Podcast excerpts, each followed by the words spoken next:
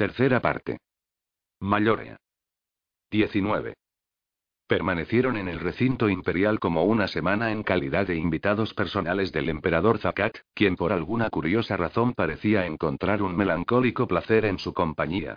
Se alojaron en el laberinto de sedosas tiendas y pabellones que ocupaban los miembros de la casa imperial, y el propio emperador se encargó de que tuvieran toda clase de comodidades. Aquel hombre extraño y de mirada triste intrigaba a la princesa Cenedra. Era la personificación de la cortesía, pero el recuerdo de la entrevista que tuviera con Getell la asustaba. El que nunca perdiera la calma, hacía que su perfidia resultara aún más intrigante. Parecía no dormir nunca, y si en mitad de la noche sentía una inexplicable necesidad de hablar, mandaba buscar a Cenedra. Jamás se disculpaba por haber interrumpido su descanso. Por lo visto, no se le ocurría que eso pudiera incomodarla. ¿Dónde hizo su entrenamiento militar el rey Rodar? Le preguntó Zakat a la princesa en una de esas entrevistas nocturnas. Ninguno de mis informes menciona cómo adquirió esos conocimientos.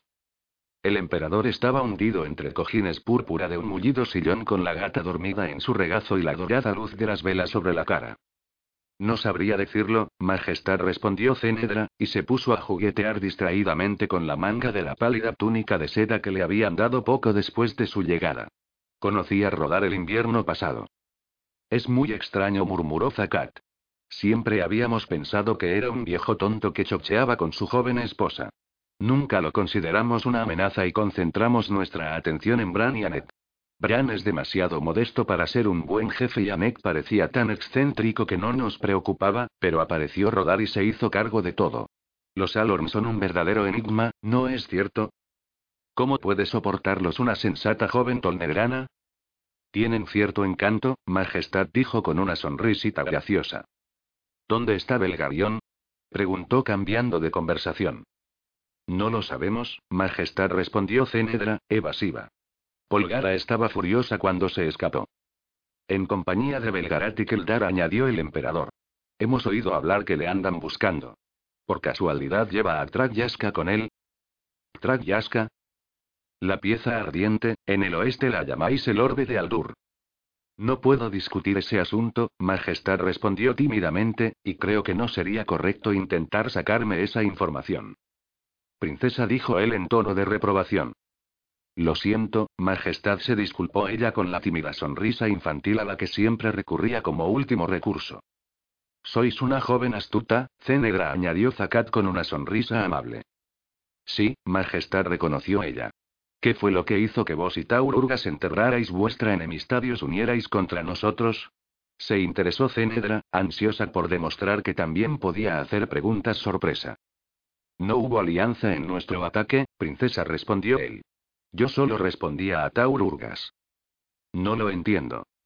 Mientras él permaneció en Radgoska, yo estuve conforme con quedarme en Tulfelik. Pero en cuanto comenzó a marchar hacia el norte, tuve que responder. El territorio tuyo es demasiado importante desde el punto de vista estratégico para ser ocupado por una fuerza enemiga. ¿Y ahora qué, Zakat? preguntó Cenegra con descaro. Taururgas está muerto, ¿dónde vais a buscar un nuevo enemigo? No me entendéis, Cenegra dijo él con una fría sonrisa. Taururgas era solo el símbolo del fanatismo de los murgos. Kturchik y Taururgas han muerto, pero el reino de los murgos sigue en pie, como ocurrirá con Mayorea cuando yo haya desaparecido. Ahora, por fin, un emperador mayoreano tiene la oportunidad de derrotar a Tol Murgos y convertirse en rey supremo e indiscutible de Angarak. Entonces, ¿es una cuestión de poder? ¿Qué otra cosa podría ser? preguntó con tristeza. Cuando yo era muy joven, pensé que habría algo más, pero los hechos me demostraron que estaba equivocado. Una breve expresión de dolor se reflejó en su rostro, pero enseguida desapareció. Con el tiempo descubriréis la misma verdad. Belgarión se volverá más frío con el paso de los años, a medida que el placer estremecedor del poder lo domine cada vez más. Cuando solo le quede amor por el poder, él y yo nos enfrentaremos, es inevitable, como dos brazos de mar. Yo no lo atacaré hasta que su indecisión haya acabado, pues no se siente satisfacción al destruir a un hombre que no comprende la realidad. Cuando haya perdido las ilusiones y solo le quede el ansia de poder, será entonces un oponente adecuado. Su expresión se volvió sombría y la miraba con los ojos apagados y fríos como el hielo. Creo que os he robado el sueño demasiado tiempo, princesa dijo. Id a dormir y soñad con el amor y otros absurdos. Los sueños acabarán pronto, disfrutadlos mientras podáis. A la mañana siguiente, muy temprano, Cenegra entró en el pabellón donde Polgara se recuperaba de la batalla con los Grolins en Tul Mardu. La hechicera estaba consciente, pero todavía muy débil. Está tan loco como Taururgas, dijo Cenegra. Tiene tal obsesión por convertirse en rey supremo de Angarak que no presta atención a lo que estamos haciendo. Eso cambiará cuando Aneg empiece a hundir los barcos de sus tropas, respondió Polgara. Por el momento no podemos hacer otra cosa que escucharle y ser amables. ¿Crees que deberíamos intentar escapar? No. Cenegra la miró asombrada. Si esto está ocurriendo es porque debe ser así. Hay razones para que nosotros cuatro, tú, Dunik, Misión y yo, vayamos a Mallorea. No intentemos cambiar las cosas. ¿Tú sabías que esto iba a ocurrir? Sabía que iríamos allí, respondió Polgara con una sonrisa cansada, pero no tenía idea de cómo sería. Zakat no se está interfiriendo en modo alguno, por lo tanto no le provoques. Lo que tú digas, Polgara concluyó Cenegra con un suspiro de resignación. A primera hora de la tarde de aquel mismo día, el emperador Zakat recibió informes de las actividades de Aneg en el Mar del Este. Cenedra, que estaba presente cuando llegaron los mensajes, sintió una secreta satisfacción cuando aquel hombre frío demostró los primeros signos de irritación. ¿Estás seguro de eso? Le preguntó al tembloroso mensajero mientras levantaba el pergamino. Yo solo traigo el mensaje, temible señor, gimió el mensajero, y se encogió ante la furia del emperador. ¿Estabas en Tulfelic cuando llegaron los barcos? Solo había un barco, temible señor. ¿Un solo barco de 50? preguntó Zakat con incredulidad. ¿No vendrían los demás por la costa? Los marineros dijeron que no, Majestad. ¿Qué clase de bárbaro es el rey Anek de Cherek? Gritó Zakat dirigiéndose a Cenedra. Cada uno de esos barcos llevaba 200 hombres. El rey Aneg es un Alorn, majestad respondió Cenedra con frialdad, y los Alorn son gente que no se sabe cómo van a reaccionar. Zakat hizo un enorme esfuerzo por recuperar la compostura. Ya veo, dijo después de un momento de reflexión. Este ha sido vuestro plan desde el comienzo, ¿verdad, princesa? El ataque a Tul Mardu ha sido una forma de distraernos. No del todo, Majestad. Me aseguraron que la ciudad debía ser neutralizada para que la flota pudiera pasar. ¿Pero por qué está hundiendo mis barcos? Yo no tengo nada contra los Alorn. Torak sí, o al menos eso me han dicho, y es él quien dirigirá las fuerzas conjuntas de Angarak. No podemos consentir que vuestro ejército ocupe este continente, Majestad, no debemos darle esa ventaja a Torak. Torak está dormido y, sin duda, seguirá estándolo durante varios años. Nuestra información indica que no falta tanto. El propio Belgarat está convencido de que queda poco tiempo. Entonces debo entregaros a los Grolins, dijo con expresión ceñuda. Quería esperar a que Polgara se encontrara mejor para no someterla a los rigores del viaje, pero si lo que decís es cierto, no hay tiempo que perder. Avisad a vuestros amigos que se preparen para marchar, princesa. Partiréis de Tuya Feliz mañana por la mañana. Como digáis, Majestad respondió Cenedra, y mientras se despedía con una reverencia, sintió que un escalofrío le corría por la espalda. Soy un hombre poco creyente, princesa dijo a modo de explicación. Cuando la ocasión lo requiere, me inclino ante el altar de Torak, pero no alardeo de ser un hombre piadoso. No quiero implicarme en una discusión religiosa entre Belgarat y Cedar, y desde luego, no voy a interponerme entre Torak y Aldur cuando ellos se enfrenten. Os aconsejaría que vos hicierais otro tanto. No es una decisión que esté en mis manos, Majestad. Mi participación en esto fue decidida por mí mucho antes de que yo naciera. ¿Os referís a la profecía? preguntó él con expresión divertida. Nosotros, los Angaraks, también tenemos una, princesa, y no creo que a la vuestra haya que darle más crédito que a la nuestra. La profecía es solo un truco de los sacerdotes para mantener controlados a los débiles. O sea, que no creéis en nada, mi señor. Creo en mi propio poder. Ninguna otra cosa tiene sentido. Iniciaron el viaje hacia Tulfelik, con frecuentes paradas, a través de las resecas praderas de Misrakak Tul, escoltados por un grupo de grolins fríos pero correctos. Cenegra no sabía si su conducta respondía a las órdenes del emperador de Mayoria o al temor que sentían hacia Polgara. El calor sofocante había cesado y el aire polvoriento indicaba el final del verano. La llanura tuya estaba jalonada de aldeas, grupos de chozas con techo de paja y calles de tierra. Los sacerdotes de Torak cabalgaban por los pueblecillos, con sus caras frías y altas, mientras los aldeanos los contemplaban con expresiones sombrías y temerosas. La llanura que se extendía al oeste de Tullefelique estaba cubierta por las tiendas rojas de la zona de estacionamiento del ejército mayoreano. Sin embargo, a excepción de algunos destacamentos de vigilancia, el campamento estaba vacío. Las tropas que ya habían llegado a Misrakat estaban con Zakat, junto a Tull Mardu, y la procesión de recién llegados se había detenido de repente. Tull Felik tenía el aspecto de cualquier ciudad portuaria del mundo, con olor a agua salada, pescado, alquitrán y algas podridas. Los edificios de piedra gris eran bajos y anchos, casi como los propios Tulls, y las calles adoquinadas descendían hasta el puerto, en un estuario, frente a otro puerto similar. ¿Cómo se llama aquella ciudad? Le preguntó Cenedra con curiosidad a uno de los Grolims, con la vista fija en la orilla lejana, al otro lado del agua sucia. Yarmarak se limitó a responder el sacerdote vestido de negro. Ah. Dijo ella, y recordó las tediosas lecciones de geografía. Las dos ciudades, una Tull y la otra Nadrak, se enfrentaban a ambos lados del estuario, en la desembocadura del Cordú, y la frontera entre Misrak Tull y Garog Nadrak estaba precisamente en el centro mismo del río. Cuando el emperador regrese de Tulle Mardu, supongo que tomará medidas para destruir ese lugar, añadió otro de los Grolims. No está satisfecho con la actitud del rey Drosta en el campo de batalla y, sin duda, querrá castigarlo. Se dirigieron por una calle adoquinada directamente al puerto, donde había unos pocos barcos amarrados a los muelles. Mi tripulación se niega a zarpar, informó el capitán mayoreano del barco en el que debían embarcar los Grolims. Los Cherek se comportan como una jauría de lobos, queman y hunden todo lo que flota. La flota Cherek está más al sur, objetó el sacerdote que estaba a cargo del destacamento de Murgos. La flota Cherek está en todas partes, honorable sacerdote, corrigió el capitán. Hace dos días quemaron cuatro ciudades costeras a mil kilómetros al sur de aquí, y ayer hundieron una docena de barcos a 500 kilómetros al norte. Ni siquiera pierden el tiempo en saquear las ciudades que queman, dijo con un estremecimiento.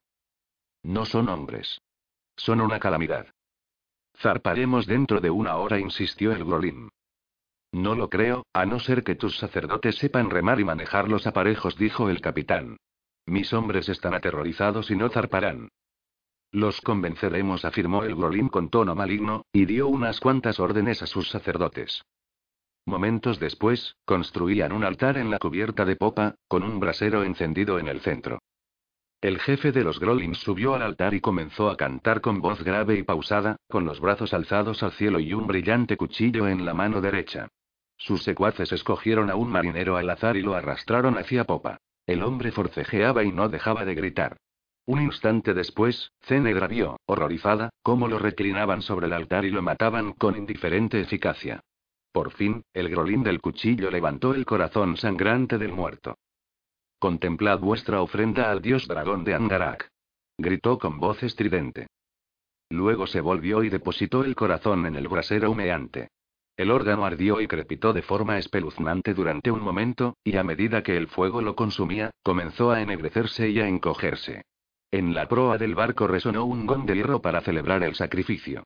El grolín del altar, con las manos empapadas en sangre, se volvió a contemplar a los pálidos marineros reunidos en el centro de la cubierta. Nuestras ceremonias continuarán hasta que el barco zarpe les dijo. ¿Quién será el próximo en ofrendar su corazón a nuestro amado Dios? El barco zarpó inmediatamente. Cenedra, asqueada por lo que había contemplado, desvió la vista. Entonces vio a Polgara que, con el odio reflejado en sus ojos, parecía sumida en una tremenda confusión interior. Cenegra la conocía y sabía que solo gracias a su enorme fuerza de voluntad había evitado infligir un terrible castigo a los Grolins manchados de sangre. Misión estaba junto a ella, cogido de su brazo, y la cara del niño tenía una expresión que la princesa no había visto nunca en él. Era una expresión triste y compasiva, pero al mismo tiempo llena de vigorosa resolución, y daba la impresión de que, si hubiera podido hacerlo, habría destruido todos los altares del mundo dedicados a Torak. Ahora iréis a la bodega, les dijo uno de sus guardianes Grolims. Pasarán unos días antes de que lleguemos a las playas de Mallorea. navegaron hacia el norte, bordeando las costas Nadrax, listos para esconderse en algún lugar de la costa en caso de que apareciera una nave Cherek sobre el horizonte. Habían avanzado ya bastante, y el capitán mayoreano escudriñó el mar desierto, tragó saliva y giró su timón, para huir a toda prisa a través del mar abierto hacia el este. En cierta ocasión, un día después de abandonar la costa Nadrak, divisaron una nube de humo negro que se elevaba a lo lejos, en el sur, y uno o dos días después, atravesaron una zona llena de restos calcinados, donde los cadáveres, cerúleos e hinchados, flotaban sobre las oscuras olas del mar oriental. Los asustados marineros remaban con todas sus fuerzas, sin necesidad de látigos que los alentaran a ir más deprisa. Por fin, una mañana lóbrega en que el cielo anunciaba lluvias y el aire sofocante amenazaba tormenta, divisaron una mancha pequeña y oscura sobre el horizonte. Los marineros doblaron sus esfuerzos y se dirigieron a toda vela hacia la seguridad de la costa mayoreana. La playa donde desembarcaron los pequeños botes del barco era un acantilado cubierto de grava oscura y de salitre, donde las olas se rompían con una especie de suspiro triste y extraño.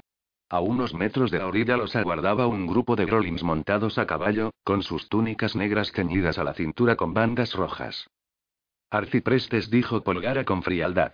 Por lo que veo, nos escoltarán con solemnidad. El Grolín que había dirigido el destacamento se dirigió a toda prisa al grupo que aguardaba y se postró ante ellos. Les hablaba en voz baja y respetuosa. Uno de los arciprestes, un anciano con la cara arrugada y los ojos hundidos, desmontó con cierta dificultad y se acercó al sitio donde Cenedra y sus amigos acababan de desembarcar. Mi reina le dijo a Polgara con una reverencia respetuosa, soy Urtad, arcipreste del distrito de Kamat. Estoy aquí con mis hermanos para escoltaros hasta la ciudad de las tinieblas. Me desilusiona no encontrar a Cedar aquí, respondió la hechicera con frialdad. Supongo que no estará enfermo. No te opongas a tu inevitable destino, reina de Angarak, le aconsejó Urtak con expresión de disgusto.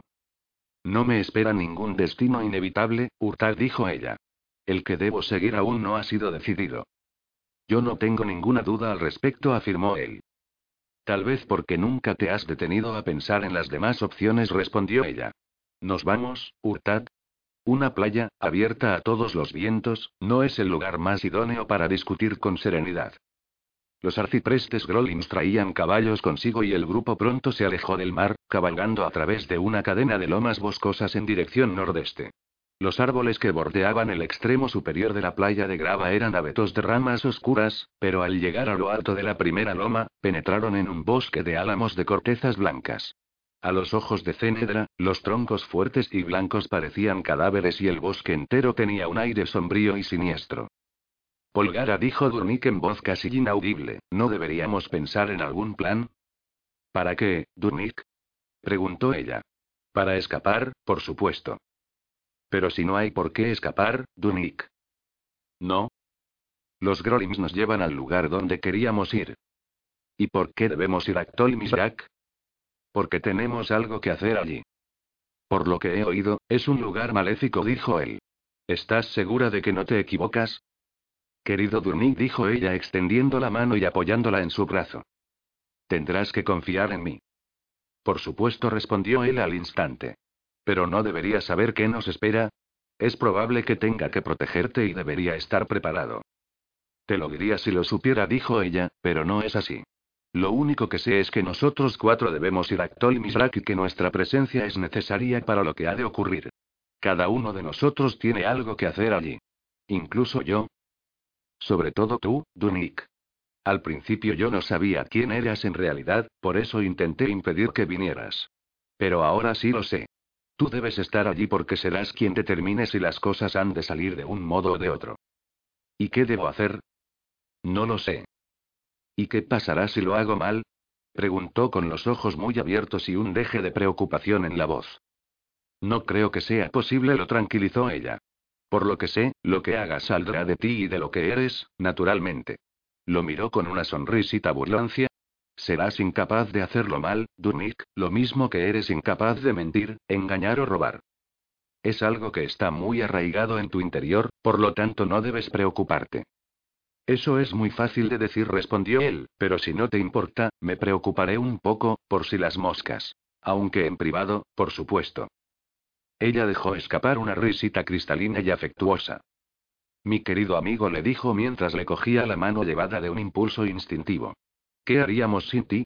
Durnik se ruborizó e intentó desviar la vista, pero los ojos maravillosos de Polgara siguieron a los suyos y él se sonrojó aún más. Cuando salieron del bosque de álamos se encontraron con un paisaje extrañamente desolado. Grandes rocas blancas se alzaban sobre marañas de algas, como las tumbas de un cementerio abandonado, y árboles secos elevaban sus ramas retorcidas hacia el cielo encapotado, como dedos suplicantes. Delante de ellos, el horizonte se cubría por un banco de nubes aún más oscuras, tan intensamente negras que parecían de color púrpura. Cenegra advirtió con asombro que el banco de nubes parecía que no se movía en absoluto. En ningún sitio había señales de vida humana y la ruta que seguían no estaba marcada por un sendero. ¿Aquí no vive nadie? Le preguntó la princesa a Polgara. Tolmisrak está desierto y los únicos habitantes del lugar son unos pocos Grolims, respondió la hechicera. Torak destruyó la ciudad y echó a su pueblo el día en que mi padre, el rey Cherek, y sus hijos robaron el orbe de la torre de hierro. ¿Y eso cuándo ocurrió? Hace mucho tiempo, Cenedra. Por lo que me han dicho, fue exactamente el día en que nacimos Beldaran y yo, el mismo día en que murió nuestra madre. Pero es difícil asegurarlo, pues en aquel entonces no nos preocupábamos de medir el tiempo. Si tu madre murió y Belgarat estaba aquí, ¿quién se ocupó de ti? Beldin, por supuesto, sonrió Polgara. No fue muy buena madre, pero hizo todo lo que pudo hasta que regresó mi padre. ¿Es por eso por lo que le tienes tanto cariño? Sí, ese es uno de los motivos. El siniestro banco de nubes seguía sin moverse. Se extendía sobre el cielo, tan quieto como una cadena montañosa, y a medida que se acercaban a él parecía más y más grande. Esa es una nube muy extraña, observó Durning mientras miraba, perplejo, la pesada cortina púrpura que tenían delante. La tormenta se acerca por detrás, pero da la impresión de que esa nube no se mueve en absoluto. Y así es, Durning respondió Polgara. Nunca se ha movido.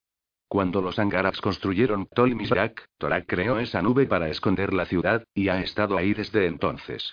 ¿Cuánto hace de eso? Unos cinco mil años. Allí nunca brilla el sol. Nunca. Los arciprestes Grolins empezaron a mirar a su alrededor con cierta aprensión y por fin Urtag hizo un gesto para detenerse. Debemos presentarnos, dijo, o los vigilantes nos tomarán por intrusos. Los demás arciprestes asintieron con gestos nerviosos, sacaron sus lustrosas máscaras de acero del interior de sus túnicas y cubrieron sus caras con cuidado. Luego cada uno de ellos desató una gruesa antorcha de su silla y las encendieron. Las antorchas ardieron con una extraña llama verde, despidiendo un humo pestilente, infernal. Me pregunto qué pasaría si apagara vuestras antorchas de un soplido, sugirió Polgara con una sonrisa traviesa. Podría hacerlo, ¿sabéis? Este no es momento para tonterías, le advirtió Urtak con expresión preocupada. Los vigilantes son muy salvajes con los intrusos y nuestras vidas dependen de estas antorchas. Por favor, no hagas nada que nos lleve a todos al desastre. Ella rió con indiferencia y no insistió más. A medida que penetraban en la nube, el ambiente se hacía cada vez más tenebroso.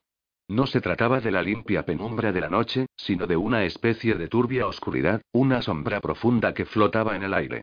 Subieron a una loma y desde allí vieron una depresión en el terreno envuelta en nubes, en cuyo centro, apenas visible en la oscuridad, se hallaba la ciudad de las tinieblas. La vegetación que la rodeaba se reducía a unos pocos matorrales desperdigados y a una hierba rara de aspecto poco saludable, baja, pálida y raquítica por falta de sol. Las rocas que se alzaban sobre la tierra estaban cubiertas por una especie de líquen malsano que se filtraba en los mismos poros de la piedra. El terreno estaba salpicado por una extraña profusión de hongos blancos que se extendían por la tierra húmeda como si el suelo mismo estuviera enfermo. Los arciprestes Grolims, con sus antorchas en alto, los guiaron a paso lento y receloso hacia la tenebrosa olla y atravesaron la siniestra llanura rumbo a las ruinosas murallas de Ptolmisbrak. Entraban en la ciudad, cuando la princesa notó señales de movimientos sospechosos entre las piedras caídas. Siluetas oscuras se movían de un lado a otro entre las ruinas con un ruido que hacía pensar en zarpas de animales. Algunas de las figuras estaban en posición vertical. Otras, no. Cenegra sentía frío y miedo. Los vigilantes de Ptolmisrag no eran ni animales ni humanos y parecían rezumar una especie de indiscriminada maldad hacia todos los demás seres vivos. Pero lo que más temía la princesa era encontrarse de repente con una cara horrible que la hiciera enloquecer. Descendían por una calle derruida, y Urtag empezó a entonar una antigua plegaria a Torak con voz sorda y temblorosa. Pasaban junto a casas derrumbadas cubiertas de aquel líquen venenoso y el aire húmedo cada vez más frío. El moho parecía cubrirlo todo y los hongos pálidos crecían en forma de bultos grotescos en los rincones y en las grietas. La ciudad entera emanaba un fuerte olor a podrido, un hedor húmedo, y entre las ruinas había charcos cenagosos de agua estancada. En el centro de la ciudad se encontraban las ruinas de una gran torre de hierro, cuyas vigas rotas eran más gruesas que la cintura de un hombre. Detrás se veía un ancho camino devastado, donde la torre había caído arrastrando todo lo que había debajo. Con el paso de los siglos, el hierro se había oxidado, exudando una especie de húmedo barro rojo que señalaba el contorno del edificio derrumbado. Las ruinas habían sufrido la erosión y los años habían redondeado los bordes de las vigas rotas. En algunos sitios, el óxido se mezclaba con un lodo oscuro y caía sobre las planchas de hierro como si fuera sangre coagulada. Urtad, que ahora temblaba de forma visible, desmontó ante un portal en arco y los hizo entrar a través de una puerta de hierro entreabierta. Penetraron en una habitación tan grande como la sala del trono imperial de Tolonet. Con la antorcha en alto, Urtag los condujo en silencio, caminando sobre ruinas, hacia otra puerta en arco. Luego descendieron por unas escaleras de ruidosos peldaños de hierro hacia la más absoluta oscuridad. Al final de la escalera, quizás unos 15 metros más abajo, se alzaba otra puerta negra de hierro con grandes remaches redondos. Urtal golpeó la puerta con los nudillos, en actitud vacilante, y el sonido de su llamada produjo un eco sordo en la habitación. ¿Quién viene a importunar el sueño del dios dragón de Angarak? preguntó una voz apagada desde el interior. Soy Urtad, arcipreste de Kamad, respondió el Grolim con tono temeroso. Tal como me han ordenado, traigo los prisioneros al discípulo de Torak. Hubo un instante de silencio y luego se oyó el ruido metálico de una inmensa cadena, seguido del chirrido de un cerrojo. Después, la puerta se abrió despacio con un crujido. Cenegra se quedó boquiabierta. El hombre que estaba junto a la puerta era Belgarat.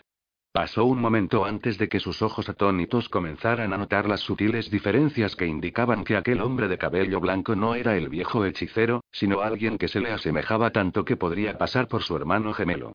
Aunque las diferencias parecían sutiles, también eran profundas. En los ojos del hombre que estaba en la puerta había una expresión bobalicona, una mezcla de pena, horror y terrible desprecio por sí mismo, todo ello sumado a la inevitable idolatría de un hombre que ha entregado su vida a un amo despreciable. Bienvenida a la tumba del dios tuerto, Polgara saludó el anciano a la hechicera. Hace mucho que no nos veíamos, Belcedar respondió ella con una voz extrañamente indiferente.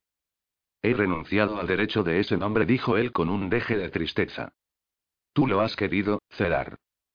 Tal vez respondió él, y se encogió de hombros, o tal vez no. Quizá lo que estoy haciendo también sea necesario. Abrió aún más la puerta. Entrad, por favor. Esta cripta está habitable, al menos en parte. Miró directamente a Urtad. Has cumplido con tu deber, Urtad, arcipreste de Torak, y debes recibir tu recompensa. Entra. Luego se volvió y los condujo al interior de la estancia abovedada. Las paredes estaban hechas de grandes bloques de piedra unidos sin argamasa, con la última hilera atornillada a los arcos de hierro que sostenían el techo abovedado y la inmensa ruina que aún se apoyaba sobre él. Dos grandes braseros, situados uno a cada extremo de la sala, combatían el frío de aquella gélida estructura de piedra y hierro. En el centro de la habitación había una mesa rodeada de sillas, y contra uno de los muros se alzaba una montaña de colchones enrollados y una pila de mantas de lana gris. Sobre la mesa había un par de velas grandes con la llama quieta en el aire muerto del sepulcro. Cedar se detuvo un instante junto a la mesa para coger una de las velas y luego los condujo por el suelo de baldosas hacia una arcada embutida en el muro de piedra. Tu recompensa, Urtag le dijo al Grolim, ven y contempla la cara de tu dios. Tendido boca arriba en un féretro de piedra yacía un hombre enorme, con túnica y capucha negras. Tenía la cara oculta tras una lustrosa máscara de hierro y los ojos de la máscara estaban cerrados. Urtag echó un vistazo, aterrorizado, y luego se postró en el suelo. Se oyó un profundo suspiro ronco y el hombre del féretro se movió un poco. Mientras Cenegra lo contemplaba, entre fascinada y temerosa, la cara cubierta de acero se giró, intranquila, hacia ellos. Por un instante el brillante párpado izquierdo se abrió y en su interior ardió el terrible fuego del ojo ausente. La cara metálica se movió como si fuera de carne y hueso, se crispó con una mueca de disgusto dirigida al grolín postrado sobre las baldosas y dejó escapar un murmullo sordo a través de los labios lustrosos. Urtag lo miraba presa del pánico y alzaba su cara lívida para escuchar el murmullo sordo que solo él podía entender con claridad en la oscura cripta. La voz ronca continuó susurrando en los oídos de Urtag. A medida que escuchaba, la cara del arcipreste palidecía como la cera y sus rasgos se desfiguraban con una expresión de indescriptible horror. El murmullo grave no cesaba, y aunque las palabras eran irreconocibles, la inflexión de la voz no lo era. Cenegra se tapó los oídos con un gesto desesperado. Por fin, Urtag dio un grito y se puso en pie con torpeza. Tenía la cara absolutamente blanca y los ojos desorbitados. El grolín no dejaba de balbucear incoherencias y el estruendo de sus gritos retumbó en la escalera de hierro mientras escapaba, aterrorizado, de la torre en ruinas. Veinte El murmullo comenzó en cuanto Belgarat, Seda y Garión llegaron a la costa de Mallorea. Al principio era un ronroneo impreciso, algo así como una respiración fatigosa y continua en los oídos de Garión, pero los días siguientes, mientras avanzaban sin descanso hacia el sur, el joven comenzó a descifrar algunas palabras. Eran términos básicos casa, madre, amor y muerte, esos que enseguida llaman la atención. A diferencia de la tierra de los Morindes que habían dejado atrás, la mayor parte del norte de Mayoria era un terreno de ondulantes lomas cubiertas de hierba resistente de color verde oscuro. Algún que otro río sin nombre surcaba las lomas, turbio y turbulento bajo el cielo plomizo. Hacía semanas que no veían el sol. Desde el mar del este se acercaban las nubes, aunque sin señales de lluvia, y una brisa vigorosa, fría y con olor a aire polar los empujaba continuamente en su viaje hacia el sur. Belgarat cabalgaba con sumo cuidado y ya no dormitaba sobre la silla como acostumbraba a hacer en parajes más civilizados. Darion podía percibir la fuerza de la mente del anciano, que se adelantaba en el camino para comprobar la existencia de posibles amenazas ocultas. Tan sutil era la búsqueda del hechicero, que apenas se sentía como una exhalación, un tanteo disimulado convenientemente con la brisa que agitaba la alta hierba. Seda también avanzaba con recelo, hacía frecuentes paradas para escuchar y de vez en cuando olfateaba el aire. A menudo llegaba a desmontar y apoyar la oreja en el suelo, para saber si se acercaban caballos. Es una tarea pesada, dijo el hombrecillo mientras volvía a montar después de una de aquellas detenciones. Es preferible pasarse por precavido que encontrarse con sorpresas desagradables, respondió Belgarat. ¿Has oído algo? Creo que he oído un gusano que se arrastra aquí cerca, respondió Seda, divertido, pero no ha dicho nada. Ya sabes cómo los gusanos. ¿Quieres dejar de hacerte el gracioso? Tú preguntaste, Belgarat. Oh, cierra el pico. ¿Oíste la pregunta, verdad, Garión? Creo que tienes el hábito más molesto que conozco, le dijo Belgarat al ladronzuelo. Lo sé, respondió Seda, por eso lo hago. Es irritante, ¿verdad? ¿Cuánto falta para que volvamos a entrar en el bosque? Varios días. Todavía estamos muy al norte. Aquí el invierno es demasiado largo y el verano demasiado corto como para que crezcan los árboles. Es un lugar aburrido, ¿no te parece? observó Seda. Luego echó un vistazo al interminable manto de hierba y a las lomas, todas redondas, todas iguales. En estas circunstancias, creo que puedo soportar un poco de aburrimiento, pues las otras opciones no son demasiado agradables. En eso estamos de acuerdo. Sus caballos siguieron adelante, abriéndose paso entre la hierba verde grisácea, alta hasta la rodilla. Las voces en la cabeza de Garión comenzaron otra vez. 182 Escúchame, niño de la luz, oyó el joven con claridad en medio de un silbido ininteligible. Aquella simple frase lo atrajo con una fuerza terrible y Garión se concentró para intentar descifrar algo más. Yo no haría eso, dijo la familiar voz seca de su mente. ¿Qué? No hagas lo que él te diga. ¿Quién es él? Torak, por supuesto. ¿Quién creías que iba a ser? ¿Está despierto? Todavía no, al menos no del todo. Pero tampoco ha estado nunca dormido del todo. ¿Qué intenta hacer? Intenta convencerte de que no lo mates. No me tendrá miedo, ¿verdad? Por supuesto que te tiene miedo. Él tampoco sabe qué va a suceder y está tan asustado como tú. Esto hizo que Garion se sintiera mucho mejor. ¿Qué debo hacer cuando él me habla en murmullos? No puedes hacer nada, solo evita obedecer sus órdenes. Eso es todo. Aquella tarde, como solían hacer, acamparon en un lugar resguardado entre dos lomas. No encendieron fuego alguno para no delatar su presencia. Ya estoy harto de cenas frías, dijo Seda mientras hacía esfuerzos por masticar un trozo de cecina. Esta carne es como una tira de cuero seco. Es un buen ejercicio para tus mandíbulas, respondió Belgarat. Cuando quieres, eres un viejo muy desagradable, ¿lo sabías? Las noches se están haciendo más largas, comentó Garión para evitar discusiones. El verano se acaba, dijo Belgarat, dentro de pocas semanas llegará el otoño y poco después el invierno. Me pregunto dónde estaremos cuando llegue el invierno, dijo Garión con tono quejumbroso. No deberías hacerlo, le aconsejó Seda. Pensar en ello no te ayudará, solo servirá para ponerte nervioso. Querrás decir súper nervioso, corrigió Garión, pues nervioso ya lo estoy. ¿Existe la palabra súper nervioso? Le preguntó Seda de Belgarat con curiosidad. Ahora sí respondió Belgarat, Garión acaba de inventarla. Ojalá yo también pudiera inventar una palabra, dijo Seda con admiración y un brillo pícaro en los ojos. Por favor, no te mofes de mí, Seda. Ya tengo suficientes problemas. Durmamos un poco, sugirió Belgarat. Esta conversación no conduce a ninguna parte y mañana tenemos que recorrer un largo camino. Por la noche, las voces volvieron a llenar los sueños de Garión. Torak se expresaba con imágenes, además de con palabras. Hubo una oferta de amistad, una mano tendida en actitud amable. El fantasma de la soledad que rondara la infancia de Garión desde que descubrió que era huérfano pareció desaparecer de su vida gracias a esa ofrenda, y sintió un deseo desesperado de correr hacia esa mano extendida. Luego distinguió con absoluta claridad dos siluetas, una al lado de la otra. La del hombre era alta y poderosa. La de, la mujer, tan familiar que su sola imagen ablandaba el corazón de Garión.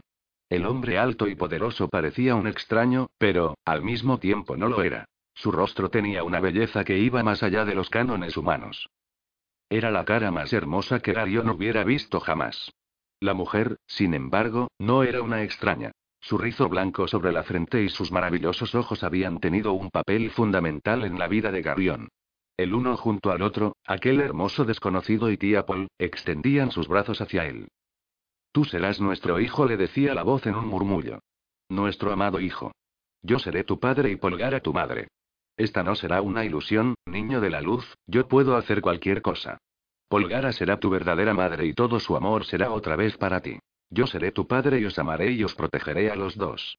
¿Nos volverás la espalda para encontrarte con la amarga soledad de un niño huérfano? ¿Ese frío vacío puede compararse con el calor de dos padres afectuosos?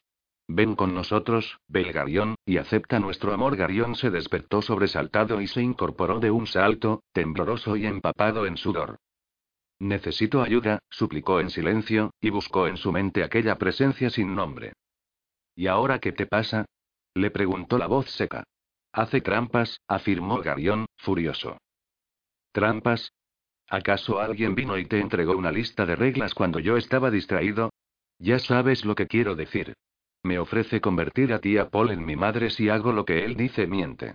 Él no puede cambiar el pasado, así que ignóralo como, no deja de aparecer en mi mente y poner el dedo en la llaga. Piensa en Cenedra. ¿Eso lo confundirá Cenedra? Cada vez que intente tentarte con Polgara, piensa en tu veleidosa princesita.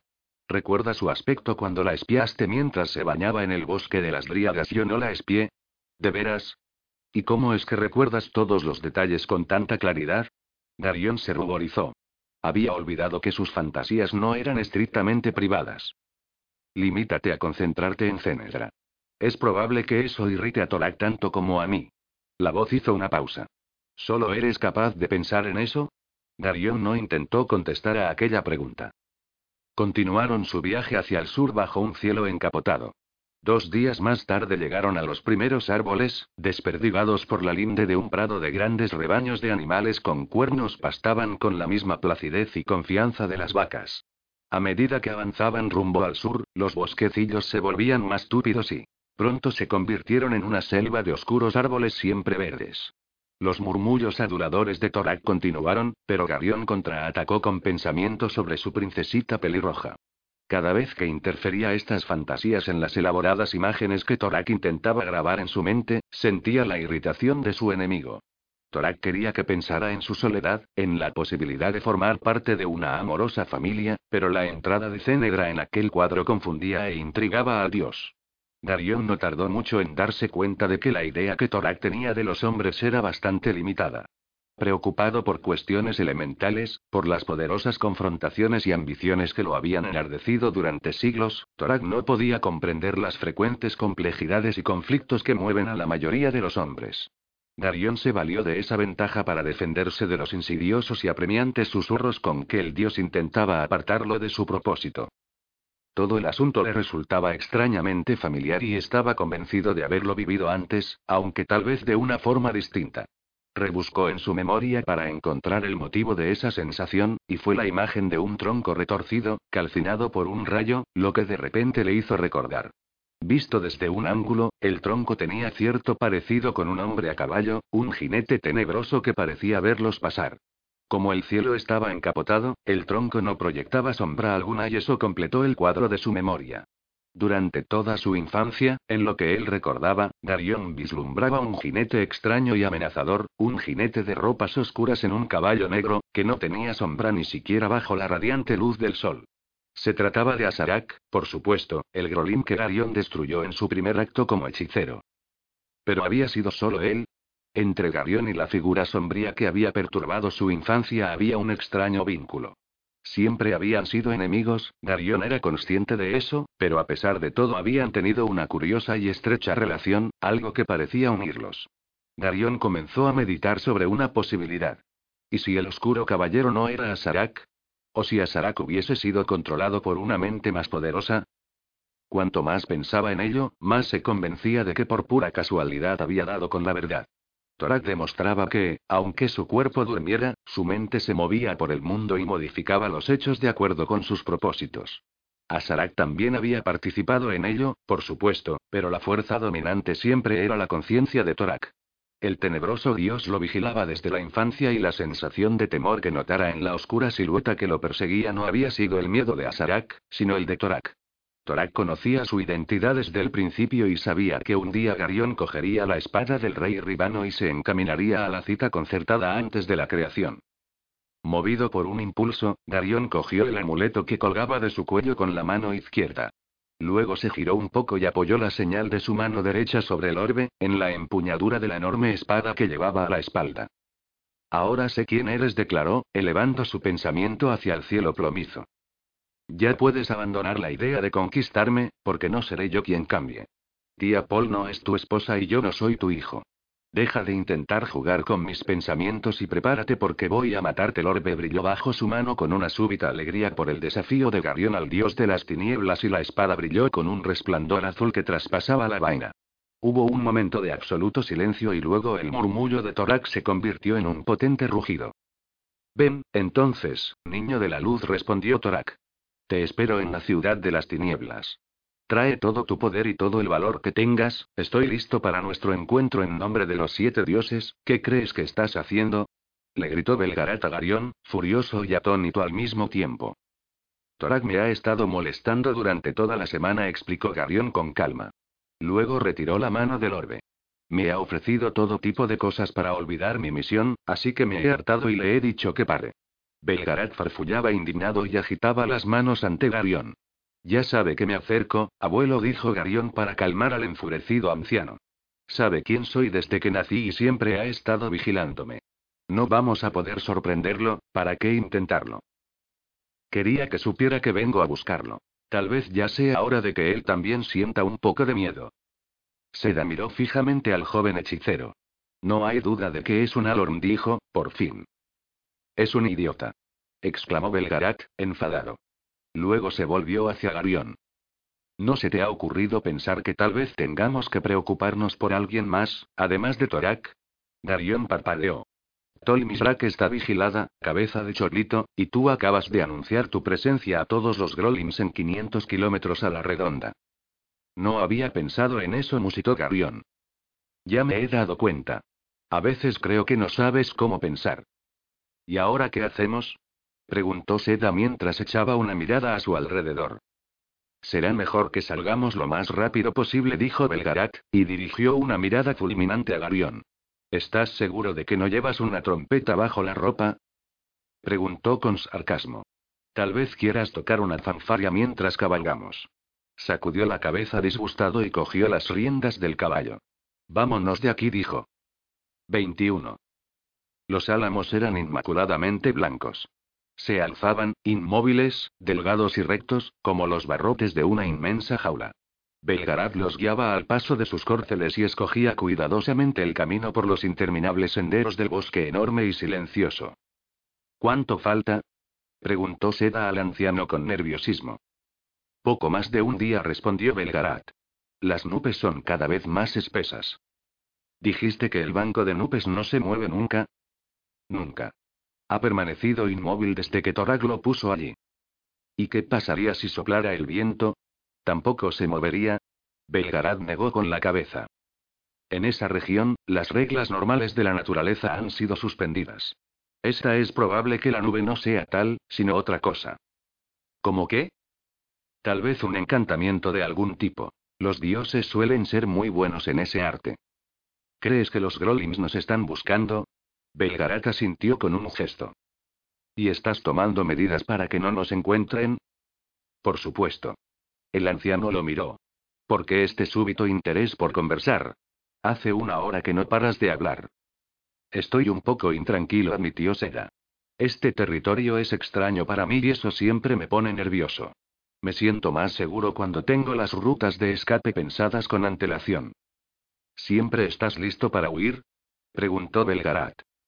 En mi profesión, tienes que estarlo. ¿Qué ha sido eso? Darion también lo había oído. Desde algún lugar a sus espaldas, llegó un aullido suave y ronco, al principio pareció proceder de un solo animal, pero luego se le unieron otros más. ¿Lobos? preguntó. No respondió Belgarat con la cara pálida, no son lobos. El anciano sacudió las riendas y su nervioso caballo comenzó a trotar, aunque la gruesa capa de barro que había bajo los álamos ahogaba el sonido de sus cascos. Entonces, ¿qué son, abuelo? preguntó Garión mientras apuraba el paso de su propio caballo. Los galgos de Torak se limitó a responder Belgarat. ¿Perros? No exactamente. Son grolims, pero con una clara especialidad. Cuando los Angarax construyeron la ciudad, Torag llegó a la conclusión de que necesitaba crear alguna criatura para vigilar las zonas cercanas y ciertos Grolim se ofrecieron para tomar formas no humanas. El cambio fue permanente. Ya me las he visto antes con perros guardianes, observó Seda con confianza. No como estos. Veamos si podemos correr más que ellos, dijo Belgarat con un tono poco esperanzador. Corrieron a todo galope, apareciendo y desapareciendo entre los árboles. Las ramas les golpeaban la cara al pasar y Garión alzó un brazo para protegerse.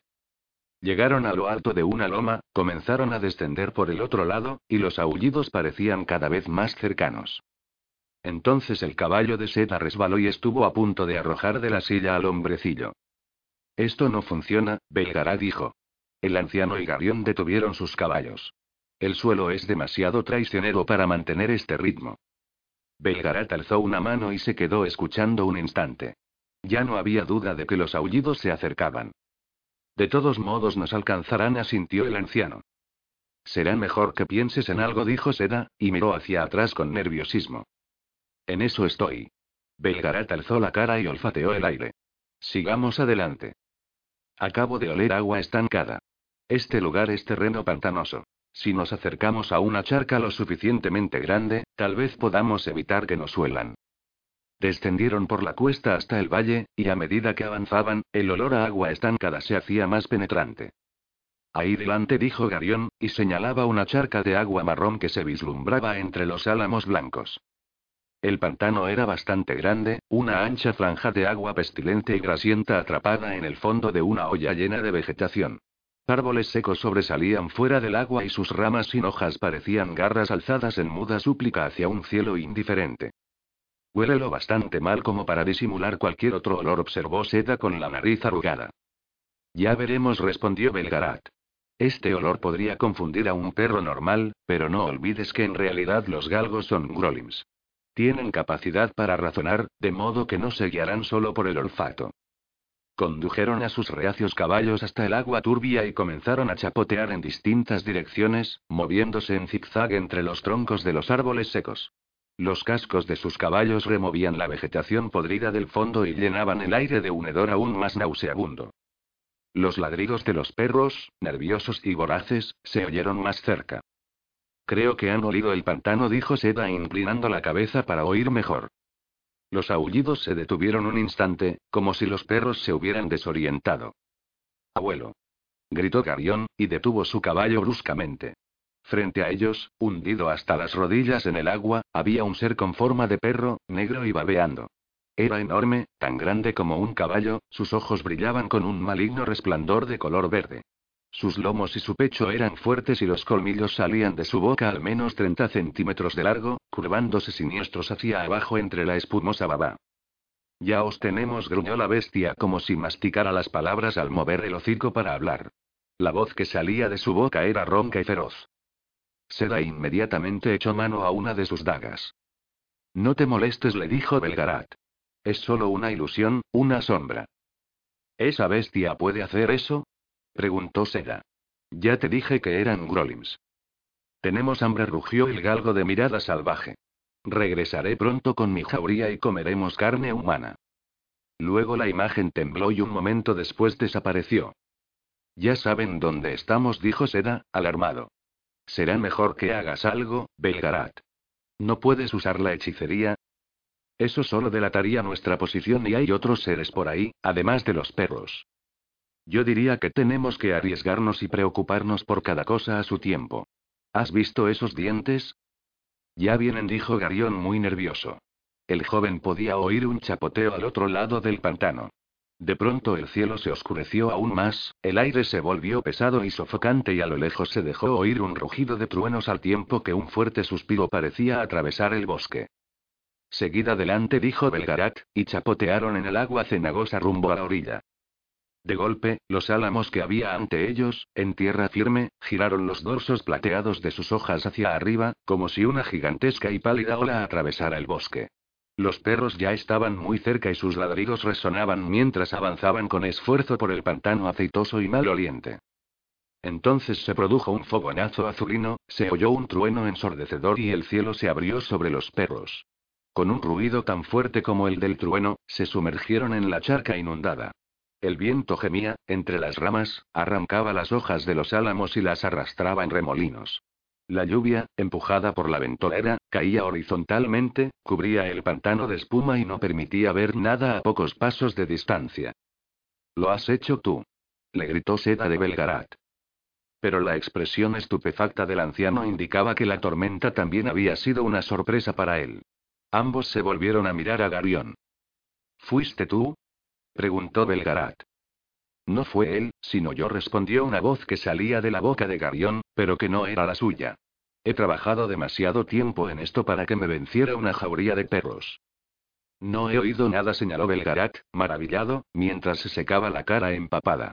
Ni siquiera un murmullo. No lo escuchaste en el momento indicado, respondió la voz que venía del interior de Garión. Puse la tormenta en marcha a principios de la primavera pasada y es ahora cuando llega aquí. ¿Sabías que la necesitaríamos? Por supuesto. Girad hacia el este. Los perros no podrán seguiros con esta tormenta, así que dad media vuelta y entrad en la ciudad por el este. Por ese lado hay menos vigilantes. El diluvio continuó, en medio de relámpagos y truenos ensordecedores. ¿Cuánto durará la tormenta? gritó Belgarat para hacerse oír a pesar del ruido. Lo suficiente. Se ha estado forjando en el mar del este durante una semana y ha llegado a la costa esta mañana. Girad hacia el este. ¿Podemos hablar mientras cabalgamos? preguntó Belgarat. Tengo muchas preguntas que hacerte. Este no es momento para discusiones, Belgarat. Tienes que darte prisa. Los demás llegaron a Tolmisrak esta mañana, poco antes de la tormenta. Todo está listo, así que debéis daros prisa. ¿Será esta noche? Sí, si llegáis a tiempo. Torak ya está casi despierto y creo que será preferible que estéis allí cuando abra los ojos. Belgarat se volvió a secar la cara. Tenía una expresión preocupada. Vamos, dijo de repente, y chapotearon bajo la lluvia hacia tierra firme. La tormenta continuó durante varias horas, empujada por un viento huracanado. Los tres hombres se dirigieron hacia el este, empapados, afligidos y medio ciegos por las hojas y ramas que volaban por el aire. Los ladridos de los perros atrapados en el pantano comenzaron a apagarse a sus espaldas y cobraron un deje de perplejidad y frustración mientras la tormenta borraba todos los olores de las charcas y del bosque.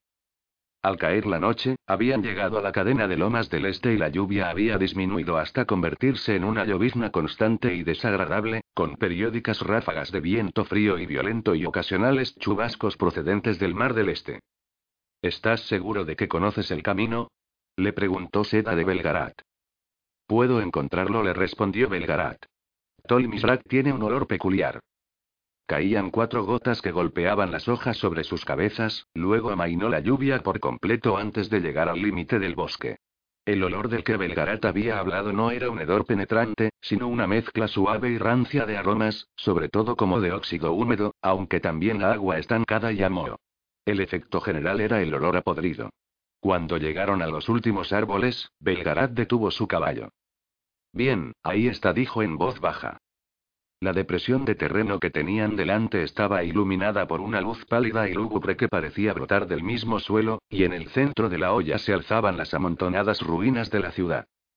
¿Qué es esa extraña luz? preguntó Garión en un murmullo nervioso. Fosforescencia, gruñó Belgarat. La irradian los hongos que crecen por aquí. El sol nunca brilla en Tolmisrak, de modo que resulta un terreno apropiado para los vegetales que crecen en la oscuridad. Dejemos los caballos aquí, dijo mientras desmontaba. ¿Crees que es buena idea? preguntó Seda, pero él también se bajó del caballo. Es probable que tengamos que marcharnos deprisa. No dijo Belgarat con calma. Si las cosas van bien, ningún habitante de la ciudad tendrá interés en molestarnos. Y si van mal, ya nada tendrá importancia.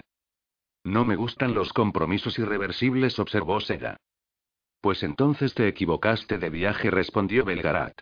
Lo que vamos a hacer es todo lo irreversible que las cosas pueden llegar a ser. Una vez que comencemos, será imposible volverse atrás. Pero no tiene por qué gustarme, ¿verdad? ¿Qué hacemos ahora? Darion y yo vamos a vestirnos de un modo más disimulado. Tú eres un experto en moverte en la oscuridad sin ser visto ni oído, pero a nosotros no se nos da tan bien. ¿Vas a emplear métodos de hechicería tan cerca de Torak? Preguntó Seda un tanto incrédulo. No haremos casi ruido, lo tranquilizó Belgarat. En un cambio de forma, la fuerza se dirige sobre todo hacia el interior, así que no se produce demasiado ruido. Se volvió hacia Garión. Vamos a hacerlo despacio, dijo. De ese modo el ruido se dispersa y resulta aún más suave. ¿Lo entiendes? Creo que sí, abuelo. Yo lo haré primero, presta atención. El anciano miró los caballos. Alejémonos un poco, los caballos tienen miedo de los lobos y no conviene que se pongan nerviosos y se desboquen. Avanzaron con cautela entre los árboles hasta alejarse a una distancia considerable de los caballos. Con esto debería ser suficiente, dijo Belgarat. Ahora mira. Se concentró un momento y luego su contorno comenzó a temblar y a difuminarse. La transformación fue muy gradual y, durante unos instantes, la cara del hombre y la del lobo parecieron coexistir en el mismo lugar. El ruido del cambio era como un levísimo murmullo. Una vez que estuvo hecho, el gran lobo plateado se sentó sobre las patas traseras. Ahora hazlo tú, le dijo a Garión con el ligero cambio de entonación propio del lenguaje de los lobos. Darion intentó concentrarse con todas sus fuerzas y mantuvo firmemente la imagen de la nueva forma en su mente. Lo hizo con tal lentitud que creyó sentir cómo el pelaje crecía en su cuerpo. Seda, que se había ensuciado la cara y las manos con tierra para disimular la claridad de su piel, miró a los dos lobos con expresión inquisitiva. Belgarat hizo un gesto con la cabeza y los guió cuesta abajo, por la tierra árida de la olla hacia las ruinas putrefactas de Ktolmisrak. Otras criaturas se movían en la penumbra y estaban al acecho. Algunas olían a perro y otras a reptiles. Algunos grolims vestían túnicas con capucha, hacían guardia sobre montecillos y rocas y registraban el territorio en la oscuridad con su mente y sus ojos. Darion sintió que el suelo que pisaba estaba yermo. En aquellos páramos desiertos no había ventilación, ni una señal de vida. Los dos lobos se arrastraban despacio hacia las ruinas, con el vientre bajo, aprovechando los afloramientos de piedra o las hondonadas producidas por la erosión para esconderse. Seda lo seguía de gatas. Darion tenía la impresión de que avanzaban a un paso extremadamente lento, pero Belgarad no parecía dar ninguna importancia al tiempo. En determinados momentos, cuando pasaban cerca de algún Grolim, solo movían una pata en cada movimiento. Los minutos se hacían insoportables, pero se acercaban cada vez más a la ruinosa ciudad de las tinieblas. Dos sacerdotes encapuchados de Torak charlaban en voz baja junto a las murallas desmoronadas, pero los oídos aguzados de Garión lograron comprender con claridad las palabras de sus voces apagadas. Esta noche los perros parecen nerviosos, murmuró el primer Grolim. Será por la tormenta, respondió el otro. El mal tiempo siempre los pone nerviosos. Me pregunto cómo será ser perro, dijo el primer Grolim. Si te interesa, tal vez te permitan unirte a ellos. Mi curiosidad no llega a tanto. Seda y los dos lobos, tan silenciosos como el humo, pasaron a menos de diez metros de los dos guardias, cruzaron furtivamente las piedras caídas para entrar en la tétrica ciudad de las tinieblas y, una vez entre las ruinas, pudieron comenzar a moverse con mayor rapidez. Aprovechando que las sombras ocultaban sus movimientos, corrieron detrás de Belgarat hacia el centro de la ciudad, donde el muñón de la torre de hierro se alzaba, negro y firme, hacia el cielo lóbrego. El hedor a óxido, agua estancada y putrefacción parecía mucho más fuerte y el aguzado olfato del lobo de Garión lo percibía en insoportables oleadas. Era un olor nauseabundo, así que intentó no inspirarlo ni pensar en él. ¿Quién está ahí? preguntó bruscamente una voz delante de ellos. Un grolín con la espada desenvainada apareció en la calle cubierta de cascajos y miró con atención a las sombras donde los tres se ocultaban acurrucados e inmóviles. Darion sintió, más que vio, el movimiento lento de seda al llevarse la mano a la daga que llevaba escondida en la espalda. Luego el brazo del hombrecillo hizo un gesto súbito y su cuchillo produjo un silbido vibrante al volar con mortal puntería, girando en el aire. El grolín dio un gemido, se inclinó bruscamente, suspiró y cayó hacia adelante dejando caer la espada. Deprisa. Dijo Seda mientras pasaba junto al cadáver acurrucado del grolín tendido sobre las piedras. Al pasar junto a él, Darion sintió el olor de la sangre fresca, y ese aroma le dejó un sabor súbito y picante en la boca. Llegaron ante la gran maraña de vigas retorcidas y planchas abolladas que en otro tiempo fueron la torre de hierro, y se colaron dentro por la puerta abierta hacia la absoluta oscuridad del interior. Ahora el olor del óxido estaba en todas partes, sumado a la atmósfera perniciosa. Darion se detuvo, olfateó el aire viciado con nerviosismo, y notó cómo los pelos de la nuca se le ponían de punta. Hizo un gran esfuerzo para contener el gruñido que intentaba salir de su garganta. Sintió el contacto del hombro de Belgarat y siguió al viejo lobo en la oscuridad, guiado solo por el olfato. Al final de la grande y desierta estancia de hierro había otra puerta. Belgarat se detuvo, Darion volvió a percibir un suave murmullo y el anciano recobró su forma natural. Entonces él también se concentró y se transformó. Seda no dejaba de maldecir con vehemencia, aunque murmurando entre dientes. ¿Qué ocurre? preguntó Belgarat. Me olvidé de coger el cuchillo, respondió Seda con los dientes apretados. Es uno de mis favoritos. ¿Y ahora qué, abuelo? preguntó Garión en un murmullo casi inaudible. Detrás de esta puerta hay unas escaleras que nos conducirán abajo. ¿Y qué hay al final? Un sótano. Es una especie de sepulcro donde Cedar tiene el cuerpo de Torak. ¿Bajamos? Darion suspiró y luego irguió los hombros. Supongo que para eso hemos venido, respondió. 22.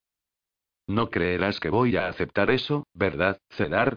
Darion se quedó de piedra en el preciso instante en que apoyaba la mano en la manija de la puerta, al final de las escaleras. No puedes rehuir tu responsabilidad con la excusa de la necesidad. ¿Acaso no es la necesidad la que nos motiva a todos? Respondió una voz extraña con una mezcla de tristeza y cansancio. No digo que haya sido inocente, pero ¿no crees que mi traición estaba predestinada? El universo ha estado dividido desde el comienzo de los tiempos y ahora las dos profecías están a punto de enfrentarse en un encuentro final donde se decidirá todo. ¿Quién puede asegurar que lo que yo hice no era esencial para este encuentro? Eso es una evasiva, Cedar dijo tía Paul. ¿Qué está haciendo ella aquí? Le preguntó Garión a Belgarat en un murmullo. Tiene que estar aquí, susurró Belgarat con un deje de satisfacción. Escucha. No creo que ganemos nada discutiendo, Polgara decía el apóstata Cedar. Ambos creemos que lo que hicimos estuvo bien y, a estas alturas, ninguno de los dos podrá convencer al otro a que cambie de bando, así que ¿por qué no dejamos las cosas como están? Muy bien, Cedar respondió tía Paul con frialdad. ¿Y ahora, qué? murmuró Seda. Podría haber más gente dentro, respondió Belgarat. Comprobémoslo antes de entrar. La puerta de hierro no ajustaba bien y tenues filos de luz se filtraban por las rendijas alrededor del marco. Darion vislumbró la expresión concentrada de Belgarat en la penumbra. ¿Cómo está tu padre? preguntó Cedar por puro compromiso. Como siempre. Está muy enfadado contigo, ¿sabes? Me lo imaginaba. Ya ha acabado de comer, Polgara dijo la voz de Cenedra. Darion se volvió bruscamente hacia Belgarat, pero el anciano se llevó un dedo a los labios para indicarle silencio. Extiende uno de esos colchones para él, cariño, indicó tía Paul, y cúbrelo con una manta. Es muy tarde y estará cansado. Yo lo haré, se ofreció Durnik. Bien, suspiró Belgarat, ya están todos aquí. ¿Cómo han llegado? preguntó Seda. No tengo la menor idea y tampoco me preocupa. Lo único importante es que han llegado. Me alegro de que pudierais rescatarlo de manos de Turchik, dijo Cedar. Le tomé bastante cariño los años que estuvimos juntos. ¿Dónde lo encontraste? preguntó tía Paul. Nunca hemos podido determinar su nacionalidad. No me acuerdo, respondió Cedar con un deje de preocupación. Tal vez fuera Camar o Tolonet, o quizás alguna ciudad en el otro extremo de Mallorea. Los detalles se me escapan como si no debiera examinarlos con demasiada atención. Intenta recordarlo, dijo ella, podría ser importante. Si eso te divierte, respondió Cedar. Luego dejó escapar un suspiro y reflexionó un momento. Yo estaba inquieto por alguna razón, comenzó. Fue hace 50 o 60 años. Los estudios habían dejado de interesarme y las disputas de las distintas facciones de Grollins empezaban a irritarme. Comencé a vagabundear, sin prestar demasiada atención a los sitios por donde pasaba. En aquellos años, debí cruzar y vuelto a cruzar los reinos del oeste y los reinos Angarax media docena de veces. Bueno, en una ocasión, cuando paseaba por una ciudad cualquiera, tuve una idea súbita. Todos sabemos que el orbe matará al que lo toque si éste tiene el menor vestigio de malicia en su corazón, pero ¿qué pasaría si lo tocara uno cuya inocencia fuera absoluta? Me quedé maravillado ante la simplicidad de esta idea. En ese momento me encontraba en una calle atestada de gente, y como necesitaba tranquilidad para pensar en ese sorprendente plan, giré en dirección a una callejuela olvidada. Allí encontré a un niño, como si estuviera esperándome. En aquel momento parecía tener unos dos años, la edad suficiente para andar y nada más. Extendí la mano y le dije, tengo una misión para ti, pequeño, y él se acercó a mí y repitió la palabra misión. Es lo único que le oí decir. ¿Qué hizo el orbe cuando él lo tocó por primera vez? preguntó tía Paul. Parpadeó. En cierto modo, fue como si lo reconociera. Algo pareció ocurrir entre ellos cuando el pequeño apoyó la mano sobre él. Cedar suspiró. No, Polgara, no tengo idea de quién es el niño, ni siquiera qué representa. Por lo que sé, hasta podría ser una aparición. La idea de usarlo me asaltó súbitamente, tanto que a veces me pregunto si alguien la puso en mi mente. Supongo que es muy posible que no haya sido yo quien le encontró a él, sino él a mí. Cedar se quedó callado y de aquel lado de la puerta se hizo una larga pausa. ¿Por qué, Cedar? preguntó tía Paul en voz muy baja y extrañamente compasiva. ¿Por qué has traicionado a nuestro maestro? Para salvar el orbe, respondió él con tristeza. Al menos esa era mi idea al principio. Desde el primer momento en que lo vi, me atrapó. Después de que Torag lo cogiera de manos de nuestro maestro, Belgarat y los demás comenzaron a hacer planes para recuperar su fuerza, pero yo sabía que si el propio Aldur no se unía a ellos para atacar a Torak, fracasarían, y Aldur no iba a hacerlo. Entonces pensé que si simulaba unirme a Torak, podría ganar su confianza y robar el orbe. ¿Y qué ocurrió, Cedar? La pregunta de Polgara era muy directa y se hizo otra pausa larga y penosa. Oh, Polgara. La voz de Cedar era como un sollozo contenido. No puedes imaginártelo. Estaba tan seguro de mí mismo, tan convencido de que podía mantener una parte de mi mente libre del control de Torak. Pero estaba equivocado, muy equivocado. Me cogió en sus manos y desmoronó toda mi resistencia. El contacto de su mano, Polgara. exclamó horrorizado. Llega hasta lo más profundo de tu alma. Conozco bien a Torak, es odioso, retorcido, mucho más perverso de lo que puedas imaginar. Pero cuando me llama, debo cumplir sus órdenes, aunque en el fondo de mi alma las aborrezca. Incluso ahora, mientras duerme, mi corazón está en su puño, agregó con otro gemido. ¿No sabías que es imposible resistirse a un dios? Le preguntó tía Paul con el mismo tono compasivo. ¿Fue por orgullo, Cedar? ¿Estabas tan seguro de tu poder que creíste que podías engañarlo y ocultar tus verdaderas intenciones? Tal vez admitió Cedar con un suspiro. Aldur era un considerado y nunca me impuso su poder, de modo que yo no estaba preparado para lo que hizo Torak. Él no es considerado. Si algo le interesa, lo coge, y si para eso tiene que destruir tu alma, la destruye, no le importa lo más mínimo. Ya descubrirás la magnitud de su poder, Polgara. Pronto se despertará y destruirá a Belgarión, pues ni siquiera el rey Ribano es un rival para esa mente terrible. Luego Torak te cogerá como esposa, como siempre dijo que haría. No te resistas, Polgara, ahórrate esa agonía, ya que de todos modos tendrás que ir con él. Y lo harás por voluntad propia, casi con alegría. De repente, se oyó un chirrido en la habitación, al otro lado de la puerta, y un rápido ruido de pisadas. Dunik. Gritó tía Paul, asustada. No. ¿Qué ocurre? Le preguntó Garion a Belgarat. ¿Con qué era eso? exclamó Belgarat. Abre la puerta. Atrás, estúpido. Gritó Cedar. Se oyó un súbito estrépito, el estrépito de dos cuerpos que luchaban y chocaban contra los muebles. Te lo advertí. Volvió a gritar Cedar. Atrás. Oyeron el ruido de un golpe, de un puñetazo contra los fuertes huesos de alguien. Cedar. Rugió Belgarat, mientras tiraba con violencia de la puerta de hierro. En la habitación hubo una ensordecedora detonación. Dunik. Gritó tía Paul. En un súbito arranque de furia, Belgarat alzó la mano, dirigió su poder a su brazo y dio un puñetazo a la puerta cerrada. La fuerza de aquel golpe arrancó la puerta de las bisagras como si fuera de papel. La estancia tenía un techo abovedado, sostenido por grandes vigas de hierro y oscurecido por el paso del tiempo. Darion tenía la impresión de estar observando las cosas con una extraña indiferencia, como si hubiera sido despojado de todas sus emociones. Vio a Cenegra y al niño contra la pared, asustados y abrazados el uno al otro.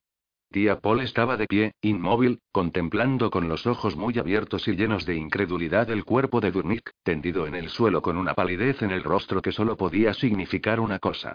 De pronto, la cara de la hechicera reflejó una súbita conciencia de lo que sucedía. No. Gritó. Mi Durnik, no. Corrió hacia el hombre caído, se arrodilló junto a él y lo abrazó con un desgarrador gemido de dolor y desesperación. Darion vio a Cedar el apóstata por primera vez. El hechicero también miraba el cuerpo de Durnit con una expresión de arrepentimiento en la cara, como si supiera que por fin había cometido el acto que lo despojaba de cualquier esperanza de redención. Estúpido. murmuró. ¿Por qué? ¿Por qué me obligaste a matarte?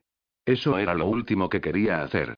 En ese momento Belgarat, implacable como la muerte misma, saltó sobre los restos de la puerta y se arrojó sobre el hombre que una vez había llamado hermano. Cedar retrocedió para rehuir la terrible furia del viejo hechicero.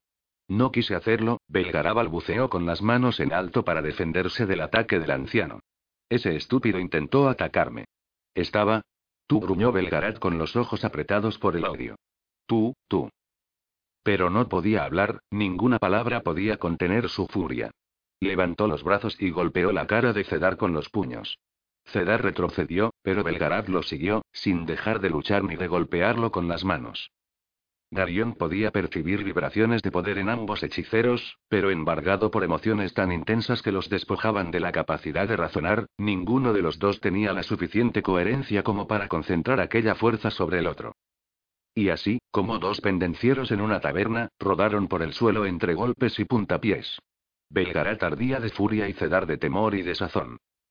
Desesperado, el apóstata sacó la daga que llevaba a la cintura, pero Belgarat le cogió la muñeca con ambas manos y la golpeó contra el suelo, hasta que su contrincante arrojó el cuchillo. Ambos lucharon para alcanzarlo, con las caras paralizadas en una terrible mueca. Hubo un momento durante los caóticos segundos que siguieron a su entrada en la habitación en que Garion desenvainó su espada con un gesto inconsciente, pero el orbe y la cuchilla se mostraban frías e insensibles en su mano, mientras contemplaba la lucha mortal entre los dos hechiceros. Belgarat tenía a Cedar cogido por el cuello. Cedar, a punto de ser ahogado, intentaba desasirse de sus manos con desesperación. La cara de Belgarat estaba desfigurada por una mueca salvaje. Con los labios hacia atrás y los dientes apretados, estrangulaba a su enemigo. como si ya no quedara la menor posibilidad de recuperar la cordura, se puso de pie desesperadamente, levantó a Cedar con él, y sosteniendo a la apóstata con una mano, comenzó a asestarle una lluvia de golpes con la otra. Luego, entre puñetazo y puñetazo, señaló las piedras que había a sus pies. Con un terrible crujido, se abrió una grieta en el suelo en zigzag. Las rocas parecían protestar a medida que la grieta se ensanchaba, y todavía enzarzados en la lucha, los dos hombres tropezaron y cayeron en el profundo hoyo. De repente, la tierra tembló y la grieta se cerró con horrible estrépito. Darión contempló boquiabierto la fisura del suelo, ya apenas visible, donde habían caído los dos hombres, presa de la más absoluta incredulidad. Cenegra gritó y se llevó las manos a la cara en un gesto de horror. Haz algo. Le gritó Seda de Garión, pero Garión se limitaba a contemplar la escena con total perplejidad. Polgara. Dijo Seda volviéndose hacia la hechicera. Anonagada por su profundo dolor, no podía responder, y seguía arrodillada con el cuerpo inerte de Durnik entre los brazos. Lloraba de forma incontrolada, mientras se balanceaba adelante y atrás, estrechando al herrero contra su pecho.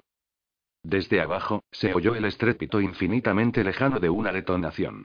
Aquella lucha mortal continuaba, incluso, en las entrañas de la tierra. Los ojos de Garión, como si respondieran a una orden, se dirigieron a la arcada de la pared del fondo, donde se toparon con el cuerpo de Kaltorak, tendido bajo la luz mortecina. Con una extraña falta de sensibilidad, Garión contempló la figura de su enemigo y tomó nota de cada detalle escrupulosamente. Observó la túnica negra y la máscara de acero, además de reparar en Tregor, la enorme espada negra de Torak. Se sentía incapaz de moverse e incluso de sentir algo, en su interior tenía lugar una batalla, una lucha quizá más terrible que la que libraban Belgarat y Cedar en las profundidades de la tierra. Las dos fuerzas, que al principio se habían separado y luego habían corrido la una hacia la otra desde el comienzo de los tiempos, ahora se encontraban por fin en él. El acontecimiento que daría conclusión a las dos profecías había comenzado y sus primeros estadios se desarrollaban en la mente de Garión. En sus actitudes y percepciones más arraigadas, tenían lugar cambios muy pequeños y sutiles. Cuando aquellas dos fuerzas se encontraron en su interior, Torax movió, inquieto. De repente Garión alcanzó a vislumbrar horribles imágenes de la mente del dios y vio con claridad el terrible subterfugio que había detrás de su oferta de amistad y amor. Si el temor del joven por el duelo lo hubiera inducido a ceder, la mitad de la creación habría desaparecido. Además, lo que Torak le ofrecía no era amor, sino una esclavitud tan perversa que iba más allá de todo lo imaginable. Pero no cedió. De algún modo se resistió a la abrumadora fuerza de la mente de Torak y se puso a disposición de la profecía que lo había llevado allí. Negó su propia personalidad para convertirse en instrumento de aquella profecía. Ya no tenía miedo. Con la espada en la mano, el niño de la luz aguardaba el momento en que la profecía lo liberara para entregarse a una horrible lucha con el tenebroso dios. Entonces, cuando Seda intentaba hacer actuar a Garión o a Polgara, las piedras del suelo se abrieron y Belgarat surgió de las entrañas de la tierra.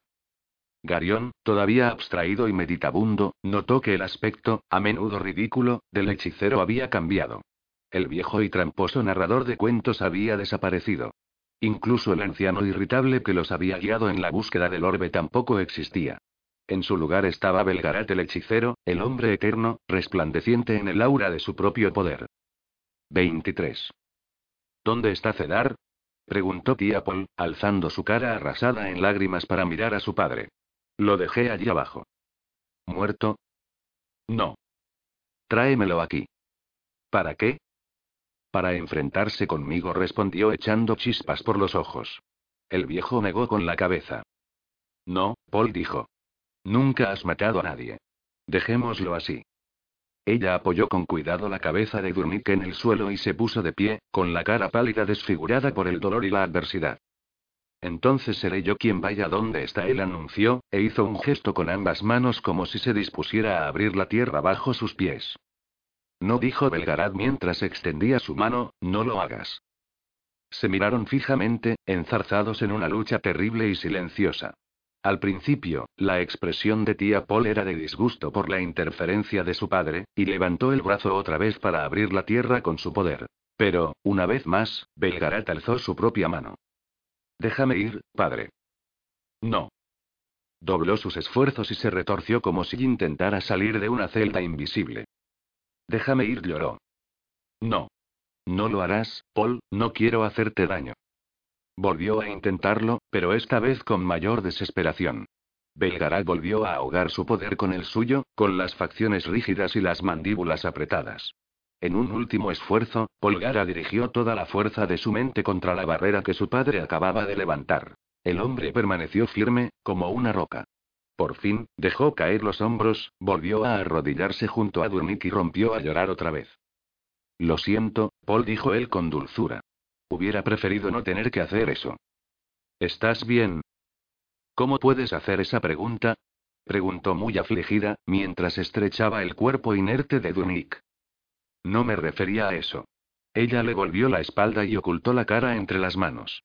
De todos modos, no creo que pudieras alcanzarlo, Paul dijo el anciano. Sabes tan bien como yo que ninguno de nosotros puede deshacer lo que ha hecho otro. ¿Qué le hiciste? preguntó Seda en un murmullo, con una expresión de perplejidad en su cara de hurón. Lo llevé abajo donde encontré unas rocas fijas y allí lo dejé inmovilizado. ¿Y no puede salir de la tierra como hiciste tú? No, él ya no puede hacerlo. La hechicería se compone de pensamientos y nadie puede copiar con exactitud el pensamiento de otro. Cedar ha quedado encerrado en la roca para siempre, o hasta que yo decida liberarlo. El anciano miró el cuerpo de Durnik con tristeza. Y no creo que vaya a hacerlo. Morirá, ¿verdad? No respondió Belgarat, y meneó la cabeza. Tal como lo dispuse, vivirá atrapado en la roca hasta el final de los tiempos. Eso es monstruoso, Belgarat. Exclamó Seda, asqueado.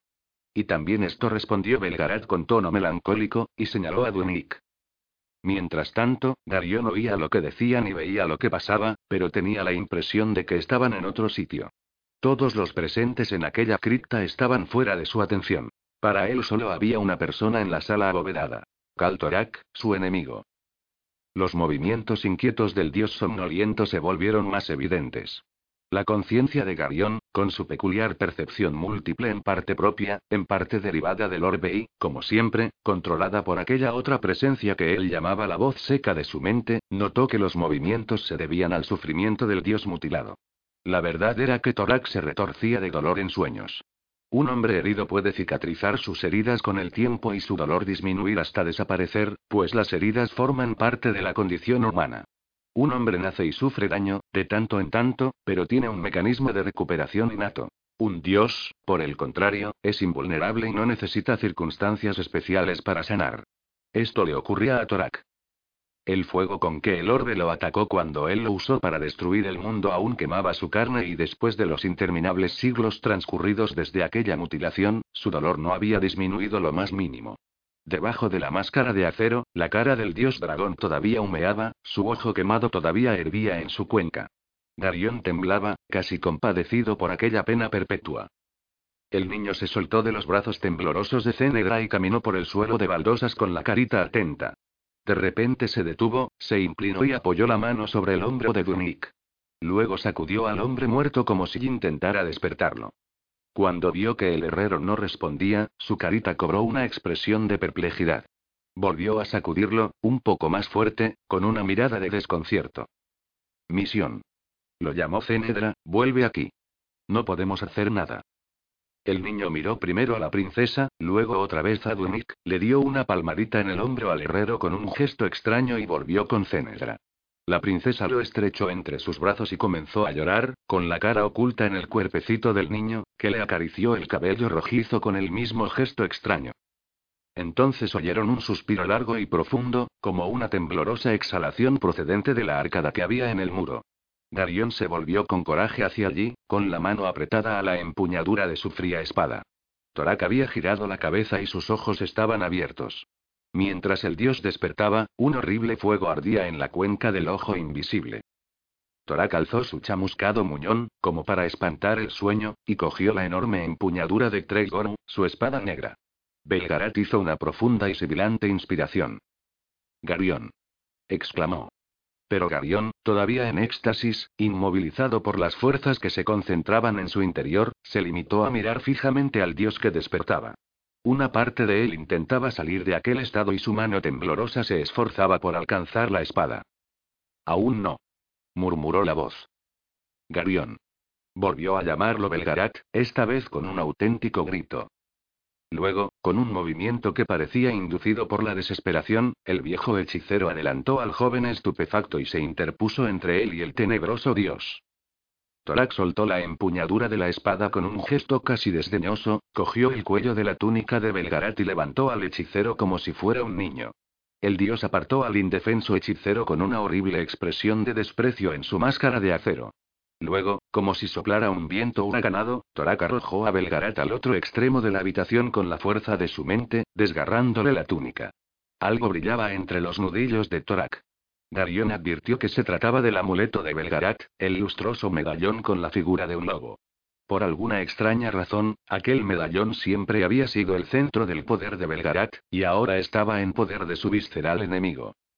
El dios tenebroso comenzó a levantarse de su féretro con deliberada lentitud, hasta quedar de pie, muy por encima de todos los demás, con Tregoro en la mano. Garión. Gritó Cenedra. Haz algo. Con paso siniestro, Torak se dirigió hacia el asombrado Belgarat y alzó su espada. Polgara se levantó de un salto y se interpuso entre ellos. Torak bajó su espada muy despacio y sonrió. En su rostro se reflejaba una expresión repugnante. Mi prometida. Dijo con voz ronca y horrible a la vez. Nunca lo seré, Torak le aseguró ella. Al fin habéis venido a mí, bramó él sin prestar atención al desafío de Polgara. He venido a verte morir. ¿Morir, Polgara? Yo. No, amor mío, no es para eso para lo que habéis venido. Mi voluntad os ha traído hasta aquí como estaba previsto. Y ahora sois mía. Venid a mí, amada mía. Nunca. Nunca, Polgara, Preguntó el dios con voz ronca y un odioso tono sarcástico. Os someteréis a mí, y yo os doblegaré según mi voluntad. Vuestra resistencia solo conseguirá que mi victoria sea más dulce, porque al final seréis mía. Venid. Tan poderosa era la fuerza de la mente de Torak, que Polgara se sacudía como un árbol movido por un viento huracanado. No gimió con los ojos cerrados, y giró su cara bruscamente. Miradme, Polgara le ordenó con una voz que parecía un susurro. Yo soy vuestro destino. Todo lo que creíais amar antes desaparecerá y solo os quedará amor para mí. Miradme. Sin poder evitarlo, ella giró la cabeza y abrió los ojos para mirarlo. El odio y el desafío parecieron desvanecerse de su rostro, sustituidos por un miedo cerval. Vuestra voluntad se derrumba, amada mía, dijo él. Ahora, venid a mí. Tenía que resistir. Darión por fin lo comprendió todo y dejó de sentirse confuso. Esta era la verdadera batalla. Si tía Paul sucumbía, todos estaban perdidos. Ayúdala, dijo la voz en su interior. Tía Paul. La llamó Garión con el pensamiento. Recuerda de Gunic. Sabía, sin que nadie se lo dijera, que aquello era lo único que podía ayudarla a resistir en aquella lucha mortal. Garión rebuscó en su memoria y comenzó a proyectar imágenes de Durnik en su mente de las fuertes manos del herrero trabajando en la fragua, de sus ojos serios, de su voz reposada, y sobre todo del mudo amor de Durnik hacia ella, ese amor que había sido el centro de toda su vida. Paul comenzó a moverse involuntariamente, apenas una ligera inclinación de su cuerpo para dar el primer paso fatal en respuesta a la poderosa orden de Torak. Si daba aquel paso, estaría perdida. Los recuerdos de Durnig la sacudieron como un viento, y sus hombros, que ya empezaban a hundirse en señal de derrota, se irguieron de repente mientras sus ojos brillaban con un nuevo desafío. Nunca. Dijo al dios expectante. No lo haré. El rostro de Torak se endureció lentamente y sus ojos se revolvían en sus órbitas mientras desplegaba toda la fuerza de su poder sobre ella, pero Polgara permaneció firme ante todos los ataques, aferrada a los recuerdos de Durnik como si fueran algo tan sólido que ni siquiera la voluntad de un dios pudiera arrancárselos. Una mueca de perplejidad y desaliento desfiguró la cara de Torak cuando se dio cuenta de que nunca cedería y de que su amor siempre le estaría vedado. Polgara había ganado, su victoria era como una daga que se hundía poco a poco en las entrañas del dios.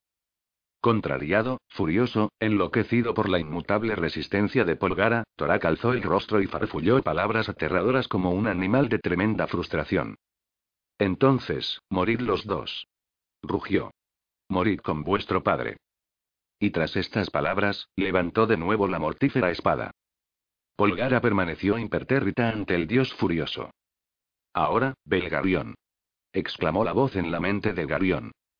El orbe, que se había mantenido frío e indiferente durante el terrible encuentro entre Polgara y el dios mutilado, de repente volvió a la vida y la espada del rey Ribano estalló en llamas, llenando la cripta de una intensa luz azul. Darion dio un salto hacia adelante y extendió el brazo para detener la espada de Torak que ya se dirigía a la cara desprotegida de Polgara. El choque de una cuchilla contra la otra produjo un estruendo similar al de una enorme campana y resonó en las paredes de la cripta, poderoso y vibrante. La espada de Torak, detenida por la resplandeciente arma de Garión, dejó caer una lluvia de chispas sobre el suelo de baldosas. El único ojo del dios se llenó de asombro al reconocer con un simple vistazo al rey Ribano, a la espada ardiente y al orbe encendido. Garión notó en aquella expresión que Torak olvidaba a Polgara y que toda la atención del dios mutilado se concentraba en él. Así que habéis venido por fin, Belgarión le saludó el dios con gravedad. He esperado vuestra visita desde el comienzo de los tiempos. Vuestro destino está aquí. Hola, Belgarión, y adiós. Con estas palabras, Torak amagó un fuerte mandoble con su espada, pero Garión, sin detenerse a pensarlo, levantó la suya y la cripta volvió a retumbar con el sonido metálico de las cuchillas. Solo sois un niño, Belgarión dijo Torak. ¿Cómo osáis enfrentaros a la voluntad poderosa e invencible de un dios? Someteos a mí y os perdonaré la vida. El poder del dios de Angarak ahora se dirigía hacia él y en ese preciso instante Garión comprendió la dureza de la lucha de Polgara. Sintió un fuerte impulso por obedecer, que lo despojaba de todas sus fuerzas. Pero de repente un enorme coro de voces resonó con la fuerza de largos siglos, pronunciando una sola palabra. No. Todas las vidas que lo habían precedido habían sido creadas en función de aquel momento y ahora se fundían en él. Aunque era su mano la que blandía la espada de puño de hierro, Belgarión de Riva no estaba solo y el poder de Torak no podía vencerlo. Garión volvió a levantar la espada con un gesto de claro desafío. Vos lo habéis querido, rugió Torak. Hasta la muerte Belgarión.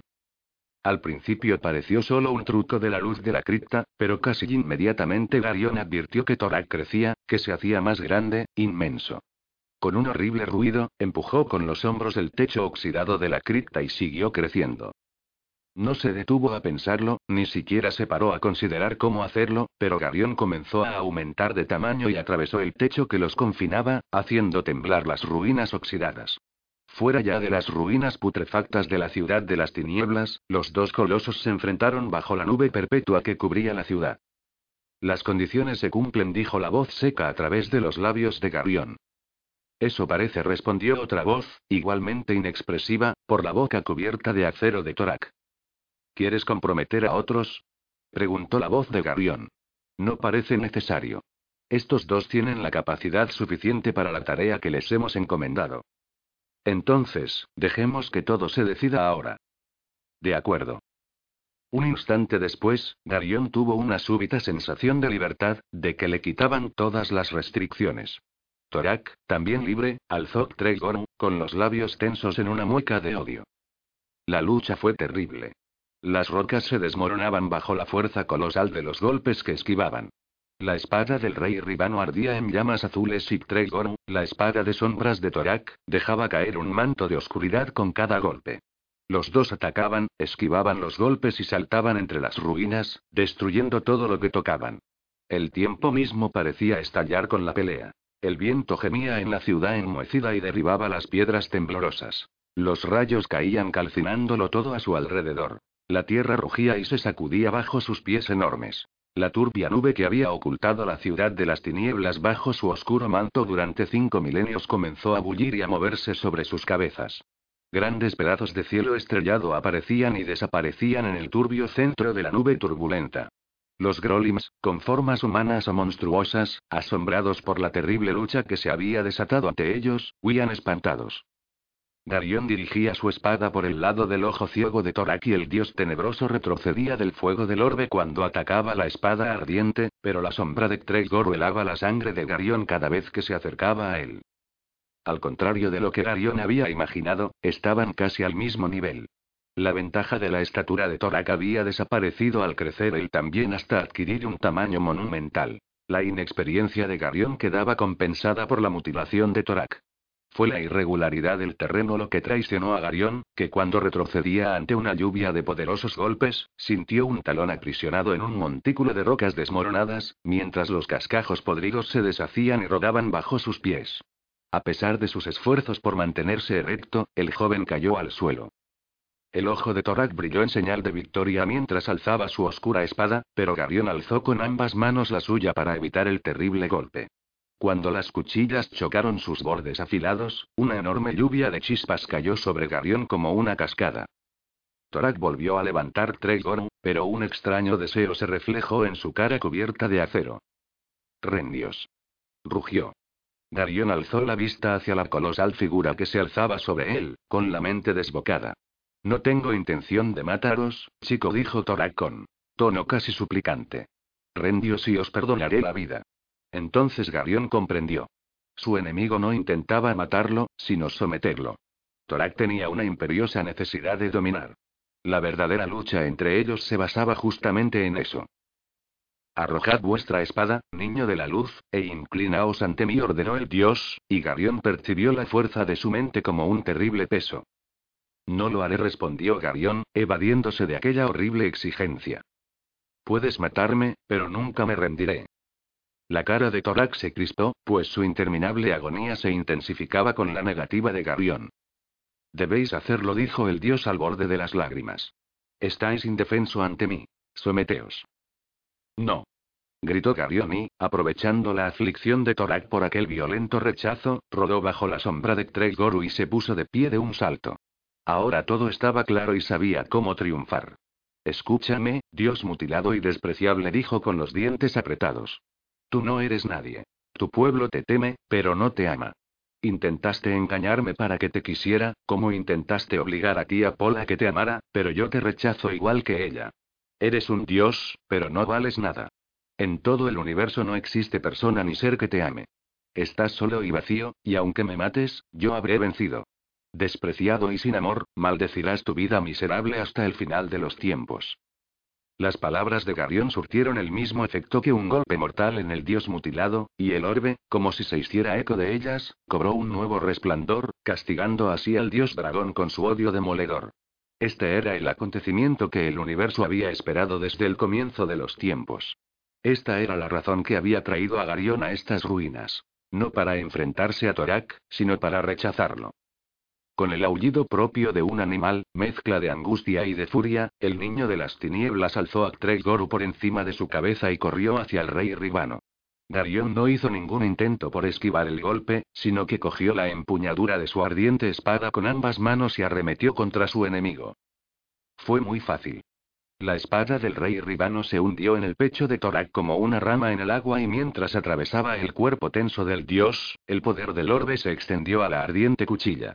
La mano de Torak se abrió, temblorosa, y Tregor cayó al suelo, sin poder. Abrió la boca para gritar, y una llamarada azul brotó de su garganta como si fuera sangre. Torak manoteó su cara y se arrancó la máscara de acero para dejar al descubierto las facciones horriblemente mutiladas que había debajo. Tanto de su ojo sano como de la cuenca vacía, brotaban unas lágrimas. Pero eran lágrimas de fuego, pues la espada del rey Ribano hundida en su pecho había llenado su cuerpo de llamas. Se echó hacia atrás, y con un silbido metálico, la espada se deslizó de su pecho, aunque el fuego que la cuchilla había encendido en su interior no se apagó. El dios se llevó las manos a la herida abierta y una llamarada azul surgió de entre sus dedos para formar pequeñas hogueras entre las rocas mohosas que los rodeaban. Su cara mutilada, todavía surcada con lágrimas de fuego, se crispaba con expresión agónica. Por fin alzó la cabeza ardiente hacia el cielo y levantó sus enormes brazos. Madre clamó el dios vencido con una angustia mortal, y el sonido de su voz retumbó hasta en la estrella más lejana. Se quedó inmóvil durante un instante, con los brazos alzados en actitud de súplica, hasta que se tambaleó y cayó muerto a los pies de Garión. Por un momento reinó un silencio absoluto. Luego un aullido plañidero brotó de los labios muertos de Torak y se desvaneció a una distancia inimaginable mientras la profecía huía, llevándose consigo la sombra tenebrosa de Tregor. Otra vez se hizo el silencio. Las nubes que se movían sobre sus cabezas detuvieron su loca carrera y las estrellas que habían aparecido entre ellas desaparecieron. El universo entero tembló y se paró. Hubo un momento de absoluta oscuridad. La luz se apagó y las cosas dejaron de moverse. En aquel terrible instante, todo lo que existía, lo que había sido, lo que era y lo que aún debía ser cambió con el curso de la profecía. Donde siempre había habido dos opciones, ahora solo quedaba una. Luego el viento comenzó a soplar, al principio con mucha suavidad, llevándose el olor a podrido de la ciudad de las tinieblas, mientras las estrellas salían otra vez como un collar de luminosas piedras preciosas sobre el cuello aterciopelado de la noche. Cuando volvió la luz, Darión estaba de pie, cansado, junto al cuerpo del dios al que acababa de matar. Su espada aún emitía destellos azules y podía percibir el regocijo del orbe. Tuvo la vaga sensación de que, al desaparecer la luz, él y Torak habían vuelto a su tamaño normal, pero estaba demasiado agotado para pensar en ello. Belgarat, impresionado y ojeroso, salió del sepulcro no muy lejos de allí. Llevando la cadena rota de su medallón en el puño apretado, se detuvo un instante a mirar a Garión y al dios caído. El viento rugía entre las ruinas y en algún lugar lejano en la oscuridad los perros de Torak entonaban un canto fúnebre por su amo vencido. Belgarat irguió los hombros, y con un gesto extraño, similar al que Torak había hecho en el momento de su muerte, alzó los brazos al cielo. Maestro. Clamó con voz poderosa. Todo ha terminado. 24. Todo había terminado, pero la victoria de Garión tenía un sabor amargo. Un hombre no mata a un dios sin preocuparse, por avieso o perverso que sea. Belgarión de Riva permaneció con expresión triste junto al cuerpo de su enemigo. El viento, que ya olía a la cercana madrugada, soplaba sobre las ruinas desmoronadas de la ciudad de las tinieblas. ¿Te arrepientes, Garión? preguntó Belgarat en voz baja apoyando una mano en el hombro de su nieto. Garión suspiró. No, abuelo dijo. Supongo que no, claro que no. Había que hacerlo, ¿verdad? Belgarat asintió con un gesto. Pero al final estaba tan solo. Antes de matarlo, lo despojé de todo lo que le quedaba. No me siento muy orgulloso. Como tú mismo dijiste, había que hacerlo y era la única forma de vencerlo. Solo preferiría haberle dejado algo, eso es todo. Desde las ruinas de la desmoronada torre de hierro surgió una pequeña y triste procesión. Tía Paul, Seda y Cenegra sacaban el cuerpo de Durnik, el herrero, y el niño caminaba tras ellos con expresión llorosa. Darion sintió que lo embargaba una tristeza casi insoportable. Durnik, su más antiguo amigo, estaba pálido, muerto. Durante aquella terrible lucha interior que había precedido al duelo con Torak, Darion no había sido capaz de llorarlo. Era necesario, ¿sabes? ¿Por qué? ¿Por qué ha tenido que morir Durnik, abuelo? Preguntó el joven con voz angustiada y los ojos llenos de lágrimas. ¿Por qué su muerte le ha dado a tu tía la fuerza para resistir a Torak? La posibilidad de que ella cediera siempre ha sido un posible fallo de la profecía. Todo lo que Torak necesitaba era una persona que lo amara, eso lo habría hecho invencible. ¿Qué habría ocurrido si tía Paul se hubiera ido con él? Que tú habrías perdido la batalla. Por eso era necesario que muriera. El anciano suspiró, apenado. Ojalá hubiera sido de otro modo, pero era inevitable. Los tres amigos que habían sacado a Duenig de la cripta dejaron su cuerpo inerte con cuidado en el suelo y la afligida Cénegra se unió a Belgarat y a Garión. Sin decirle una palabra, la menuda jovencita estrechó la mano de Garión y los tres permanecieron en silencio, mirando cómo Polgara, que ya había derramado todas las lágrimas que le quedaban, acomodaba con ternura los brazos de Durnik y lo cubría con una capa. Luego se sentó en el suelo, apoyó la cabeza del herrero sobre su regazo, y comenzó a acariciarle el cabello con aire ausente y la cabeza inclinada sobre la de él en actitud dramática. No puedo soportarlo, gimió Cenegra de pronto, y rompió a llorar con la cara escondida en el hombro de Garión.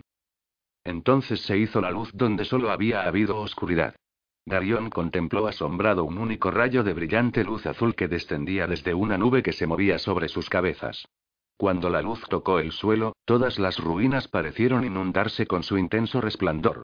Como una enorme y radiante columna, otros rayos de luz se unieron al primero, rojos, amarillos, verdes y de otras tonalidades que Garión no podía definir. Al igual que los colores de un súbito arco iris, los grandiosos pilares de luz se alzaban, uno junto a otro, detrás del cuerpo de Torak. Garión divisó una figura resplandeciente y borrosa en el centro de cada uno de aquellos rayos. Los dioses habían regresado a velar a su hermano muerto. Darion reconoció a Aldur y pudo identificar con facilidad a todos los demás. Mara no dejaba de llorar e Isa, Con sus ojos inexpresivos, se movía como una serpiente en el interior de su rayo de pálida luz verde. La cara de Negra reflejaba astucia y la de Chaldan, arrogancia. Velar, el dios rubio y juvenil de los Alorn, tenía un aspecto pícaro e insolente, pero su cara, como la de sus hermanos, reflejaba dolor por la muerte de Torak. Los dioses habían regresado a la tierra a través de la luz radiante, pero también del sonido. El pestilente aire de Ptol se llenó de repente a ese sonido. Cada rayo de luz producía una nota diferente, y todas unidas lograban una armonía tan profunda que parecía la respuesta a cualquier pregunta que pudiera ser formulada. Por último, junto a las demás columnas de luz descendió una deslumbrante de luz blanca y en su centro apareció la figura de Ul, aquel extraño dios que Garion había conocido en Prolgu. La figura de Aldur, todavía envuelta en un resplandor azul, se acercó al anciano dios de Ulco. Padre dijo Aldur con tristeza, vuestro hijo Torak ha muerto. La silueta brillante y resplandeciente de Ul, padre de los demás dioses, caminó por el suelo cubierto de piedras hasta detenerse junto al cuerpo misterioso de Torak. Intenté alejaros de ese camino, hijo mío, dijo con suavidad, y una sola lágrima resbaló sobre su mejilla eterna. Luego se volvió hacia Aldur. Coged el cuerpo de vuestro hermano, hijo mío, y ponedlo a descansar en un sitio más apropiado. Me apena verlo tendido sobre la tierra. Aldur y sus hermanos levantaron el cuerpo de Torak, lo colocaron sobre un bloque de piedra en medio de las antiguas ruinas, y luego, de pie en un radiante y silencioso círculo alrededor de aquel lecho mortuorio, velaron la muerte de su hermano. Misión se dirigió confiado hacia la rutilante silueta de Ul, como siempre, sin ningún temor, inconsciente de que las radiantes figuras que habían descendido del cielo no eran humanas. Extendió su bracito y tiró con insistencia de la túnica del dios. Padre. Dijo, y Ul bajó la vista para mirar su cara menuda. Padre. Repitió quizás imitando a Aldur, que en el uso de aquel nombre, había revelado la identidad del dios Ulco. Padre. Volvió a decir mientras señalaba el cuerpo inerte de Dunik. Misión. Exclamó con un extraño tono de autoridad más que de súplica. No es posible, pequeño, dijo Ul, preocupado. Padre, repitió el niño. Misión. Ul miró a Garión con expresión inquisitiva y una profunda inquietud en los ojos. El pedido del niño es serio, dijo, dirigiéndose no a Garión sino a aquella otra conciencia que residía en su interior, y me pone en una obligación, pero va más allá de la frontera de lo permitido. Nadie debe cruzar esa frontera, respondió la voz seca a través de los labios de Garión. Vuestros hijos son apasionados, sagrado Ul, y si traspasan este límite una vez, podrían caer en la tentación de hacerlo de nuevo y así cambiar aquello que no debe ser cambiado. No podemos crear los instrumentos por los cuales el destino pueda volver a encontrarse ante dos senderos divergentes. Ul suspiró. ¿Pero acaso vos y vuestros hijos podríais prestar vuestro poder a mi instrumento para que él cruce ese límite? Ul pareció asombrado. De ese modo la frontera estará protegida y podréis cumplir con vuestra obligación. Como queráis asintió Ul, y al volverse intercambió una mirada extraña con su hijo mayor, Aldur. Aldur, todavía envuelto en una luz azul, abandonó la triste contemplación de su hermano muerto para volverse a Tiapol, que seguía inclinada sobre el cuerpo de Dunik. Consolaos, hija mía, le dijo. Ha hecho este sacrificio por vos y por toda la humanidad. Ese es un consuelo muy pobre, maestro, respondió ella con los ojos arrasados en lágrimas. Este hombre era el mejor de los hombres. Todos los hombres mueren, hija mía, tanto los mejores como los peores, y en vuestra vida lo habéis comprobado muchas veces. Sí, maestro, pero esta vez es diferente. ¿En qué sentido, amada Polgara? preguntó Aldur, que parecía querer obligarla a hablar. Tía Pauls mordió los labios. Porque yo lo amaba, maestro respondió. ¿Es tan difícil decir eso, hija mía? preguntó Aldur con una ligerísima sonrisa. Ella no pudo responder, y volvió a inclinarse sobre el cuerpo inerte de Dunik. ¿Os gustaría que os devolviéramos a ese hombre, hija mía? Ella levantó la cara de pronto. Eso no es posible, maestro dijo. Por favor, no juegues con mi dolor de ese modo. Supongamos, por un instante, que sí lo fuera. ¿Querríais que le devolviéramos la vida? Con toda mi alma, maestro. ¿Con qué fin? ¿Qué justificaría el regreso de este hombre a la vida? Ella volvió a morderse los labios. Lo convertiría en mi esposo, maestro dijo con un deje de desafío en la voz. Y eso era tan difícil de decir. ¿Estáis segura, sin embargo, de que vuestro dolor no está motivado solo por la pena, y que una vez Durnik volviera a la vida, no os apartaríais de él? Debéis admitir, Polgara, que es un hombre de lo más vulgar. Durnik nunca ha sido vulgar, respondió con repentina vehemencia. Es el hombre más bueno y más valiente del mundo. No pretendía faltarle el respeto, Polgara, pero no posee ningún poder. La fuerza de la voluntad y la palabra no reside en él. ¿Y eso es tan importante, maestro? El matrimonio debe ser una unión de iguales, hija mía. ¿Cómo podría este hombre bueno y valiente ser vuestro esposo si seguís teniendo vuestros poderes? Polgara le miró con expresión de impotencia. ¿Acaso aceptaríais limitar vuestros poderes? ¿Os convertiríais en su igual, sin ningún poder? Ella lo miró con fijeza, vaciló un instante y luego pronunció una sola palabra. Sí. Darion estaba horrorizado, no tanto por la aceptación de Polgara, sino por la exigencia de Aldur. El poder de tía Paul era algo fundamental en su vida y quitárselo significaría dejarla sin recursos. ¿Qué sería ella sin su poder? ¿Cómo podría vivir sin él? Era un precio muy alto y Garion creía que Aldur era un dios amable. Si es así, aceptaré vuestro sacrificio, Polgara dijo Aldur. Hablaré con mi padre y mis hermanos. Por razones buenas y legítimas nosotros nos hemos negado este poder y debemos estar todos de acuerdo antes de hacer cualquier intento de alterar el orden natural de las cosas, añadió, y se dirigió a la triste reunión que tenía lugar en torno al féretro de Torak. ¿Cómo ha podido hacer eso? Le preguntó Garión a su abuelo, todavía con un brazo sobre los hombros de Cenedra. ¿Hacer qué? Pedirle que renuncie a su poder. Eso la destruirá. Ella es mucho más fuerte de lo que tú crees, Darion le aseguró Belgarat, y el razonamiento de Aldur es sensato. Ningún matrimonio sobreviviría a ese tipo de desigualdad. Sin embargo, entre los resplandecientes dioses se oyó una voz airada. No. Era Mará, el lloroso dios del desaparecido pueblo Marat. ¿Por qué vamos a devolverle la vida a un hombre cuando todos mis hijos asesinados aún yacen fríos y muertos? ¿Acaso al duro yo mis súplicas o vino en mi ayuda cuando mis hijos murieron? No lo consentiré. No había contado con eso, murmuró Belgarat. Será mejor que tome mis medidas antes de que las cosas lleguen más lejos. Se acercó a los dioses, sorteando las ruinas, e hizo una reverencia respetuosa. Perdonad mi intromisión, dijo, pero ¿aceptaría el hermano de mi maestro una mujer maraga a cambio de la vida de Durnik?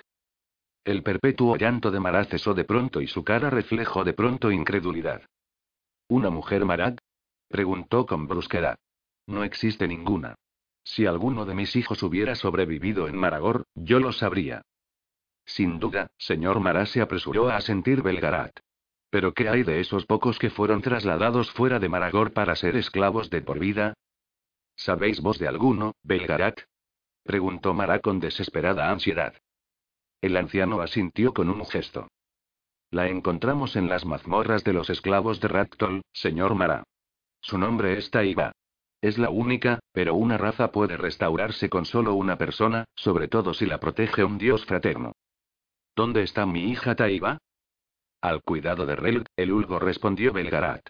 Parecen muy unidos, añadió. Mara le miró con aire pensativo. Una raza no puede reconstruirse con una sola persona, dijo, aunque esté protegida por un dios fraterno. Se necesitan dos. Se volvió hacia Ul. ¿Me daréis a ese Ulgo, padre? preguntó. Se convertirá en el padre de mi pueblo. Sabíais que Relk tenía otra misión que cumplir, le dijo Ula Belgarat con una mirada penetrante. Estoy convencido de que Gorim y yo podremos solucionar ese detalle, Sagrado Ul respondió Belgarat con absoluta confianza y una expresión casi insolente. ¿No olvidas algo, Belgarat? Preguntó Seda con timidez, como si tuviera miedo por entrometerse. Relk tiene un pequeño problema, ¿recuerdas? Belgarat le dirigió una mirada fulminante. Solo pensé que debía mencionarlo, dijo Seda con aire inocente. ¿A qué se refiere? preguntó Mara, mientras miraba a los dos hombres muy serio. A una pequeña dificultad, señor Mara se apresuró a responder Belgarat. Algo que estoy seguro que Taiba puede superar. Tengo una confianza absoluta en ella. Necesito saber toda la verdad, dijo Mara con firmeza. Belgarat suspiró y volvió a mirar a Seda con expresión siniestra. Relg es un fanático, explicó. Por razones religiosas, evita ciertas formas. ¿Eh? De contacto físico. La paternidad es su destino, dijo Ul, él dará vida a un niño especial. Yo se lo explicaré. Relg es un hombre obediente y dejará a un lado su aversión por mí. Entonces, ¿me lo daréis, padre? Es vuestro, aunque con una sola condición de la cual hablaremos más tarde. Entonces ocupémonos de este valiente sentario, dijo Mara, que ya había dejado de llorar por completo. Belgarión, dijo la voz de la mente de Garión. ¿Qué? ¿La resurrección de tu amigo está en tus manos en las mías? ¿Y por qué? ¿Cuándo dejarás de hacer la misma pregunta? ¿Quieres que tu amigo Durnik vuelva a la vida? Por supuesto, pero no puedo hacerlo.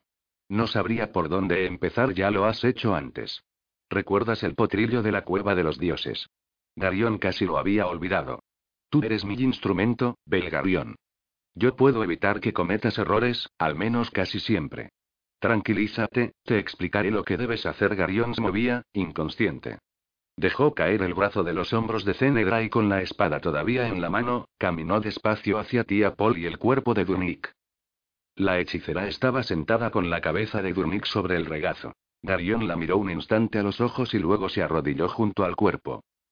Hazlo por mí, Garión murmuró ella. Lo haré si puedo, tía Paul respondió él.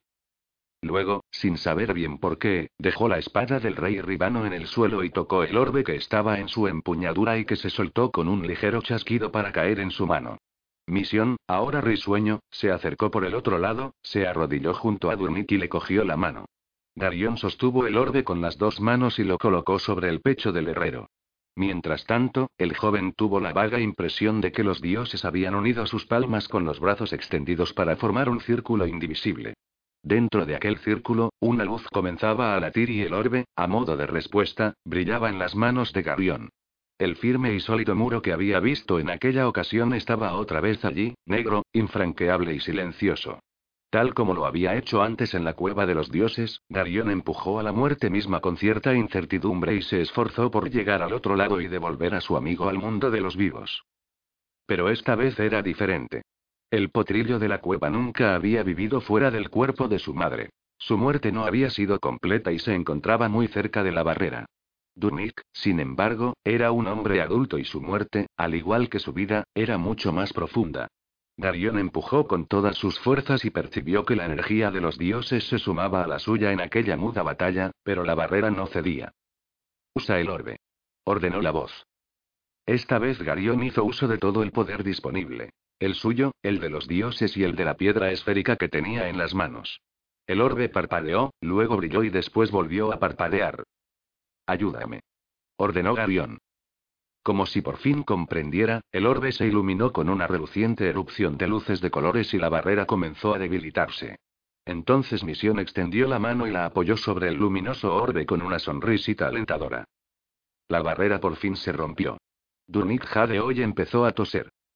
Los dioses dieron un paso atrás con una expresión de profundo respeto en sus rostros eternos. Tía Paul dejó escapar una exclamación de alivio y abrazó a Dunit contra su pecho. Misión le dijo el niño a Garión con un extraño deje de satisfacción. Garión se incorporó, tambaleante, agotado por el esfuerzo, y se alejó con paso vacilante. ¿Te encuentras bien? le preguntó Cenegra mientras le obligaba a apoyar el brazo sobre sus menudos hombros. Él asintió con la cabeza, aunque tenía la impresión de que las piernas no le sostenían. Apóyate en mí, dijo ella, y cuando él iba a protestar, Cenegra le tapó la boca con la mano. No discutas, Garión. Sabes que te quiero y que tendrás que apoyarte en mí durante el resto de tu vida, así que será mejor que te acostumbres a la idea. Creo que a partir de ahora mi vida será muy distinta, maestro, le dijo Belgarat Aldur. Paul siempre ha estado allí, lista para venir en mi ayuda. Siempre respondió a mis llamadas, aunque a veces de mala gana. Ahora tendrá otras preocupaciones. Suspiró. Supongo que todos los hijos crecen y se casan algún día. Esa actitud no es propia de vos, hijo mío. Nunca se te escapa nada, maestro sonrió Belgarat, pero luego su cara se puso seria otra vez. Polgara ha sido como un hijo para mí, le dijo Aldur, pero tal vez ya sea hora de que le permita ser mujer. La he privado de ese derecho durante demasiado tiempo. Como os parezca mejor, hijo mío, dijo Aldur. Ahora os ruego que os apartéis y respetéis el dolor de mi familia. Miró el cuerpo de Torak en su lecho mortuorio y luego a Garión. Tengo una última tarea para vos, Belgarión dijo. coged el orbe y colocadlo sobre el pecho de mi hermano. Sí, maestro, respondió Garión inmediatamente, y se acercó a Torak, intentando no mirar la cara calcinada y desfigurada del dios. Extendió el brazo, colocó la piedra azul sobre el pecho inmóvil de Kal Torak y retrocedió. Una vez más, la princesita le obligó a pasarle un brazo sobre los hombros y se abrazó a su cintura. No era una sensación desagradable, pero a Garión se le cruzó la repentina e irracional idea de que las cosas iban a ser muy difíciles para él si ella se empeñaba en tenerlo cogido de aquel modo durante el resto de sus vidas. Los dioses volvieron a formar un círculo y el orbe brilló una vez más. Entonces, la cara mutilada comenzó a cicatrizar de forma gradual. La luz que rodeaba a los dioses y a Torak se hizo más potente y el brillo del orbe se volvió más luminoso. Cuando Garión vio la cara de su enemigo por última vez, ésta estaba serena y sin cicatrices. Era un rostro hermoso, pero, de todos modos, era el rostro de un muerto. De repente la luz comenzó a brillar con tal intensidad que Garión ya no pudo mirarla, y cuando se apagó, los dioses y el cuerpo de Torak habían desaparecido. Sobre la áspera piedra solo quedaba el orbe, que irradiaba un brillo tenue. Misión, con su perpetua expresión de confianza, se acercó al que había sido el lecho mortuorio de Torak, se puso de puntillas y cogió la brillante piedra. Luego se la llevó a Garión. Misión, Belgarión dijo con firmeza mientras le devolvía el orbe, y cuando la piedra cambió de manos, Garión sintió una sensación muy extraña. Unidos por lo que había sucedido, el grupo se congregó en silencio alrededor de tía Paul y.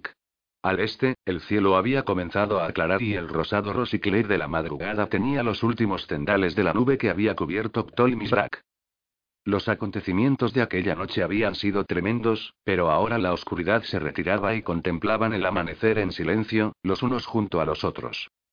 La tormenta de aquella larga noche había terminado. Durante incontables años, el universo había estado dividido a pesar de sí mismo, pero ahora volvía a ser una unidad. Si se puede decir que los comienzos existen, aquel realmente lo era. Y así fue como el sol, a través de una nube rasgada, anunció la mañana del primer día. Epílogo. La isla de los vientos. 25 La noche anterior a su boda con Cénedra, Belgarión de Riva tuvo un sueño muy intranquilo. Si él y Cénegra se hubieran casado en una ceremonia sencilla e íntima, poco después de la lucha con Torak, todo habría sido más fácil. Entonces, tanto él como su alocada princesita estaban demasiado cansados y aturdidos como para no ser absolutamente francos el uno con el otro. Por un breve periodo, ella parecía otra persona. Contemplaba a Garión con una especie de serena veneración y no había dejado de acariciarle el cabello, la cara y los brazos con sus dedos suaves y curiosos. Esa forma tan suya que tenía de acercarse a él y de obligarlo a rodearla con el brazo, sin importarle quién estuviera presente o qué pasaría, resultaba muy halagadora. Sin embargo, aquellos días no duraron. Una vez que se hubo asegurado de que él estaba bien y de que no era un producto de su imaginación que podía desaparecer en cualquier momento, Cenegra fue cambiando poco a poco. En cierto modo, Darion se sentía como una posesión, como si después del entusiasmo inicial por ser su dueña, la princesita se hubiera embarcado en grandes planes para cambiarlo. Y ahora apenas faltaban unas horas para que llegara el día en que esa posesión se formalizara. Darion dormía a ratos, sobresaltado por pesadillas que se mezclaban de forma extraña con sus recuerdos, mientras entraba y salía del mundo de los sueños como una gaviota que se desliza entre las olas. Otra vez estaba en la hacienda de Faldor. Incluso en sus sueños podía oír el martillo de Durnik sobre el yunque y percibir los olores de la cocina de tía Paul. Allí estaban Rundorid, Zuorete, Doron y Brill, oculto en un rincón. Se despertó a medias y se giró inquieto en el lecho real. Eso era imposible. Doron había muerto, ahogado en el río Mardú, y Brill había desaparecido para siempre al caerse del parapeto de Raptol, a 1500 metros de altura. Luego aparecía en el palacio de Stistor, y Salmisra, evidentemente desnuda bajo su túnica transparente, le acariciaba la cara con dedos fríos. Pero Salmisra ya no era una mujer. Él había visto con sus propios ojos cómo se convertía en una serpiente. Gerul, el Eldrak, golpeaba el suelo congelado con su porra cubierta de clavos, mientras gritaba: Ven, Graft, pelea.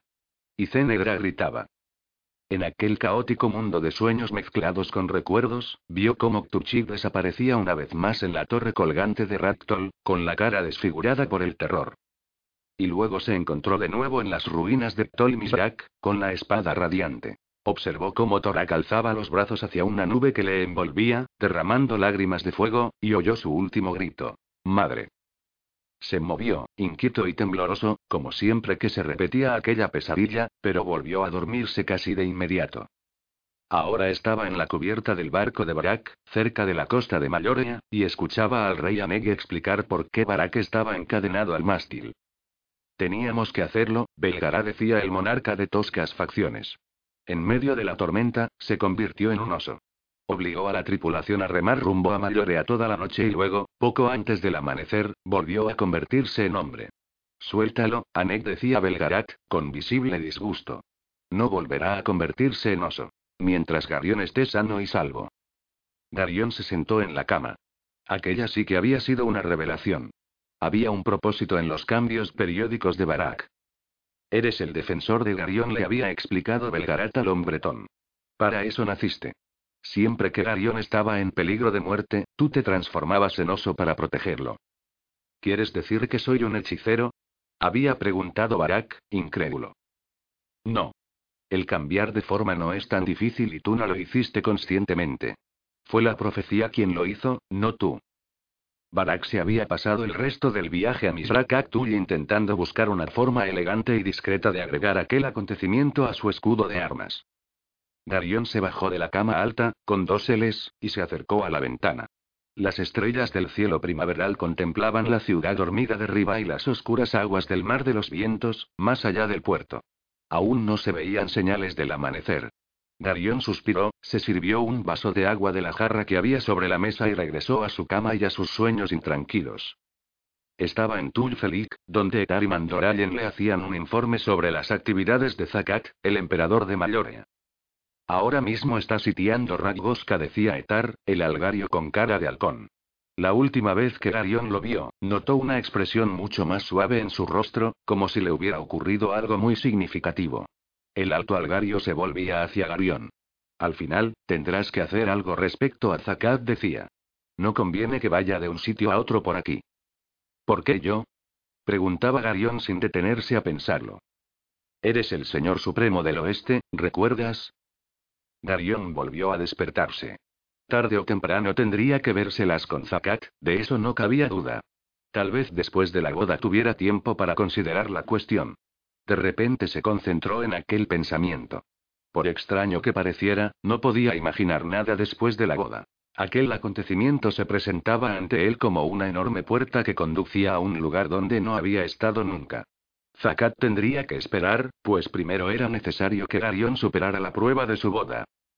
Semidormido, en un punto intermedio entre los sueños y los recuerdos, Garion revivió una pequeña discusión con su Alteza Imperial. Es estúpido, Cenegra protestaba. No voy a pelear con nadie, así que ¿por qué debería cabalgar con mi espada en alto? Ellos merecen verte, Darion le explicaba ella como si hablara con un niño. Abandonaron sus casas y marcharon a la guerra porque tú los llamaste. Yo no llamé a nadie. Lo hice yo en tu nombre. La verdad es que forman un ejército muy bueno y yo sola los convoqué. ¿No estás orgullosa de mí? Yo no te pedí que lo hicieras. Eres demasiado arrogante para hacerlo. Ese es uno de tus defectos, Garión. No debes permitir que tu arrogancia te impida pedir ayuda a aquellos que amas. En el ejército todos te quieren y me siguieron por ti. Tan difícil es para el Señor Supremo del Oeste recompensar a sus fieles soldados con una pequeña muestra de aprecio. ¿O te consideras demasiado importante y distinguido para demostrar gratitud? Estás tergiversando las cosas, Cenedra. Sueles hacerlo muy a menudo, ¿sabes? Pero Cenegra continuó hablando como si aquella cuestión ya hubiera quedado zanjada. Y por supuesto llevarás tu corona y una bonita armadura. Creo que una cota de malla será lo más apropiado. No pienso convertirme en un payaso solo para satisfacer tus ansias de exhibicionismo barato. Ya no me amas, balbuceó ella con los ojos llenos de lágrimas y el labio inferior tembloroso. Darion grunó, incluso en sueños, siempre ocurría lo mismo.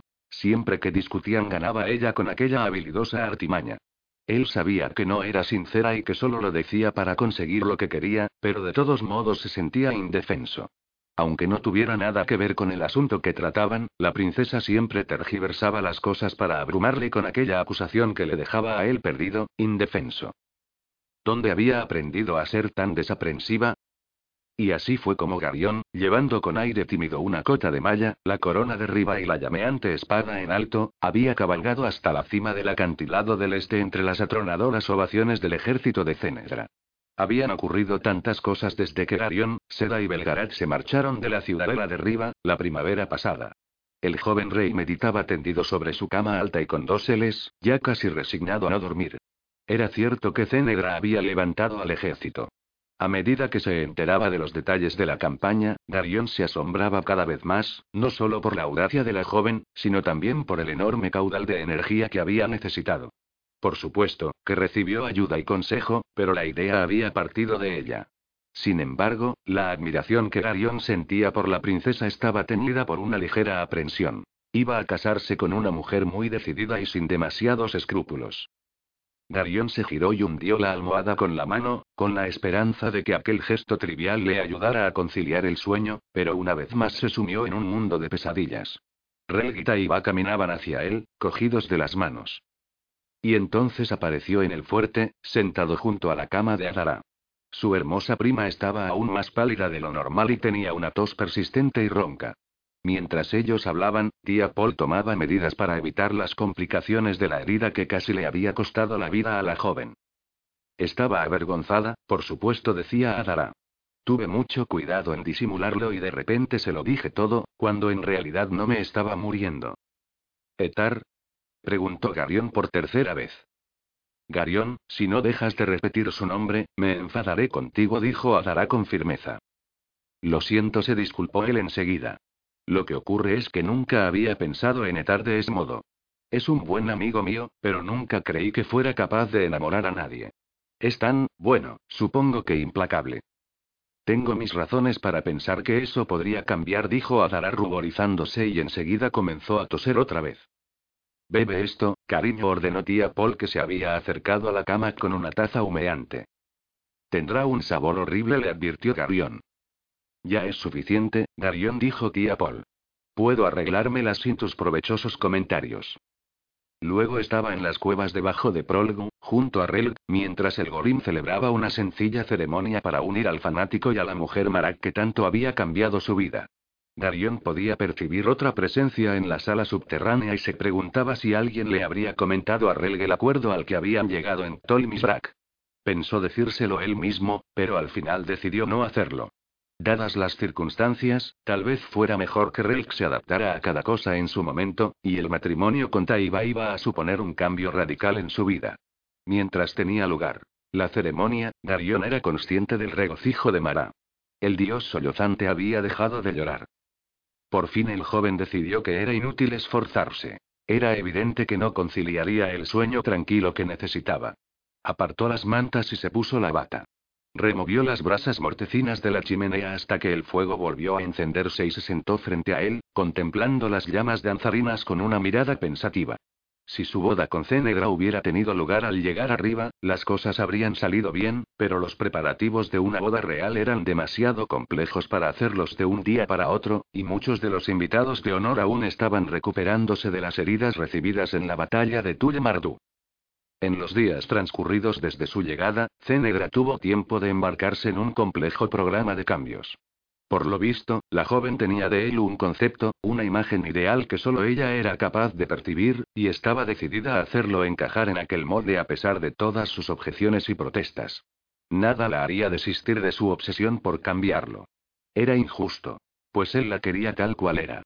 La princesa tenía muchos defectos, pero él estaba dispuesto a aceptar lo bueno y lo malo que había en ella. ¿Por qué Cenegra no tenía la misma consideración con él? Pero cada vez que intentaba ponerse firme y negarse a uno de sus caprichos, los ojos se le llenaban de lágrimas, le temblaba el labio y balbuceaba la frase trémula y fatal. Ya no me amas. Durante aquellos meses, Belgarión de Riva consideró varias veces la posibilidad de escapar. Ahora volvía a ser primavera y las tormentas que aislaron la isla de los vientos durante el invierno habían quedado atrás.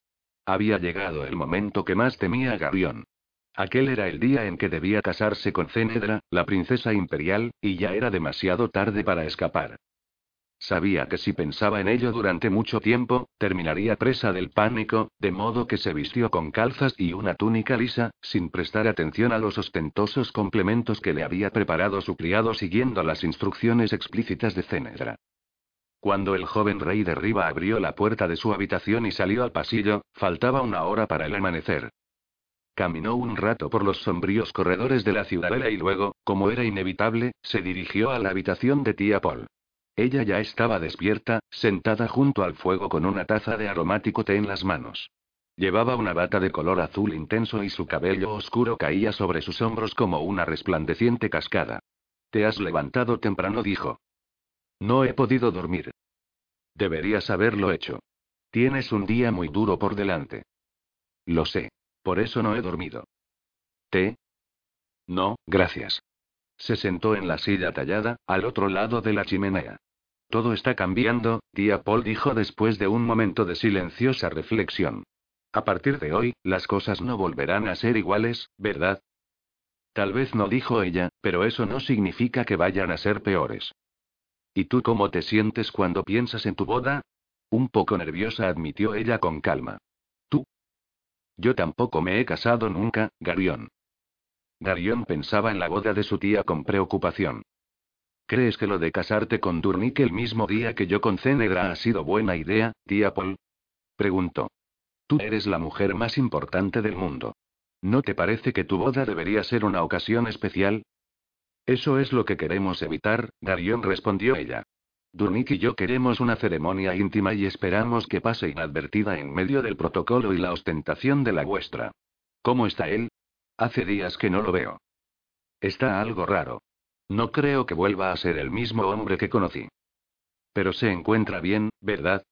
Preguntó Garión, preocupado. Está bien, Garión, solo un poco cambiado. Ha pasado por una experiencia que nunca nadie había vivido antes y eso lo ha cambiado. Es tan práctico como siempre, pero ahora mira el otro aspecto de las cosas. Creo que eso me gusta. ¿Es imprescindible que te vayas de arriba? Preguntó de repente. Tú y Nick podríais quedaros aquí, en la ciudadela. Queremos tener nuestra propia casa, Darion dijo ella, pues necesitamos estar solos. Además, si nos quedáramos aquí, cada vez que tú o Cenegra tuvierais una discusión, llamaríais a mi puerta. He hecho todo lo posible para educaros a los dos, pero ahora tendréis que arreglaros solos. ¿A dónde iréis? Al valle.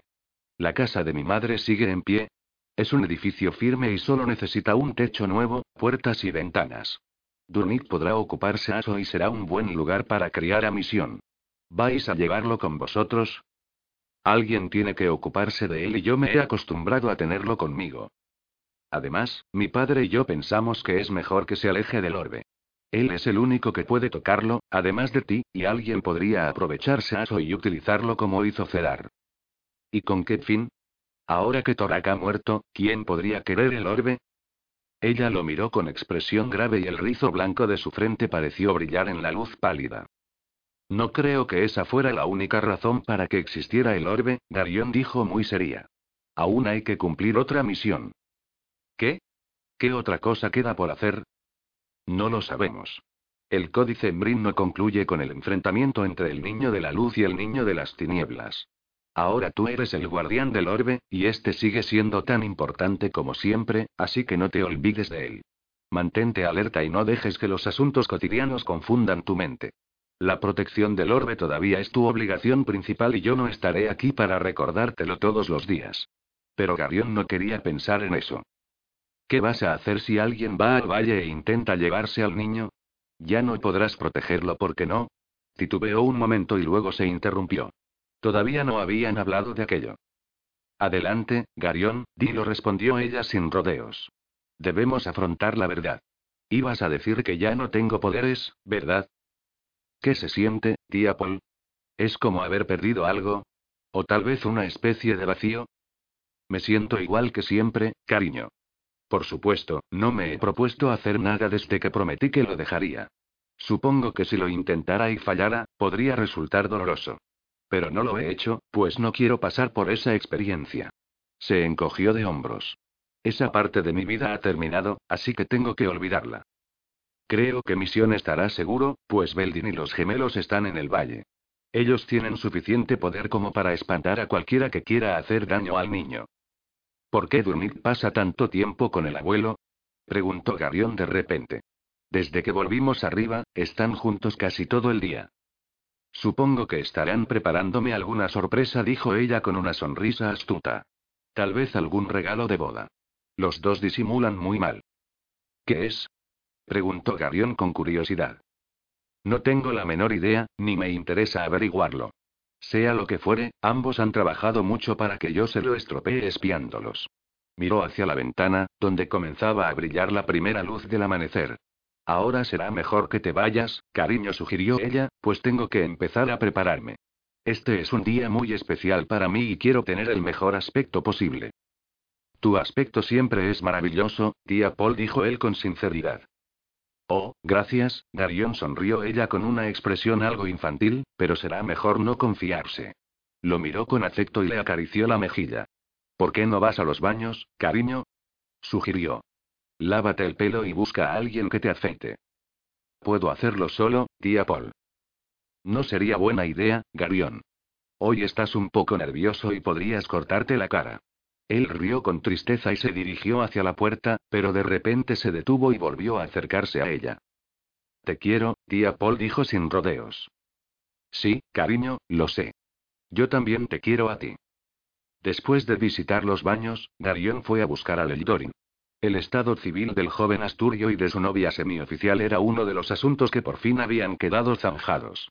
Ariana se había cansado de esperar que Leldorin tomara la iniciativa y solucionó el problema tomándola ella misma. La muchacha se mostró firme y Garion imaginaba que Leldorin no se habría hecho rogar demasiado. En los últimos tiempos, el joven Asturio tenía una expresión más tonta de lo habitual, mientras que Ariana, aunque radiante, pecaba de cierta presunción. En ese sentido, se parecían a Rel y a Taiba.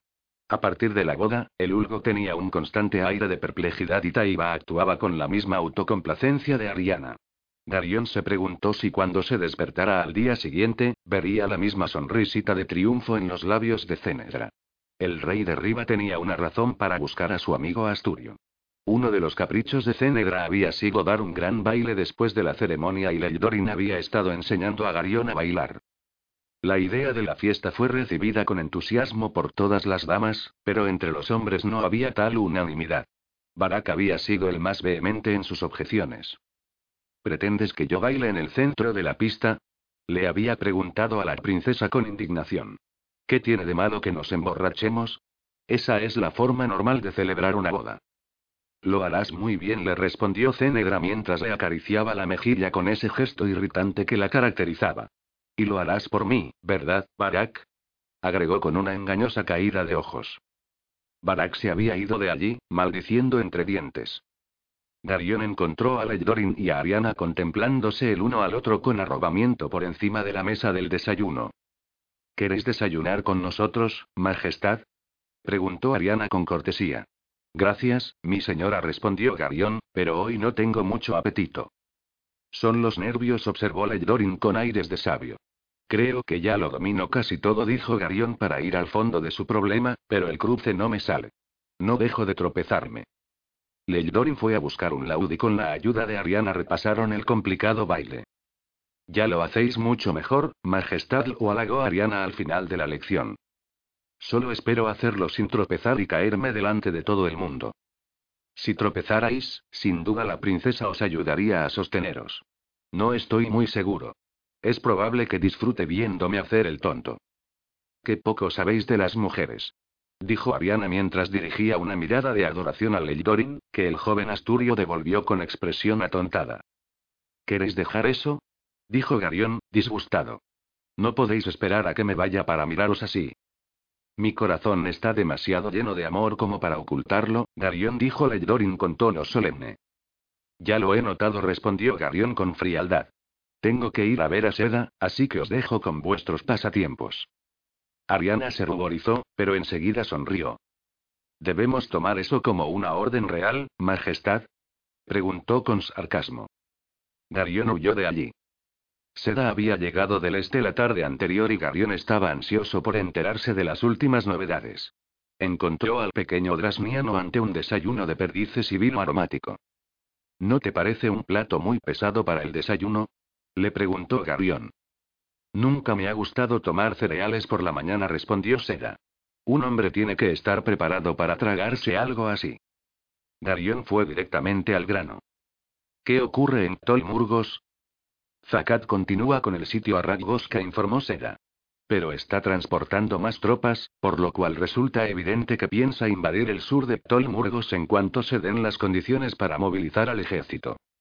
¿Los Tuls lo apoyan? Solo algunos. La mayoría están ocupados buscando a los Grolims que quedan en el reino. Siempre pensé que los Tuls eran un pueblo de estúpidos, pero te sorprendería ver su creatividad a la hora de encontrar nuevos métodos para matar Grolims.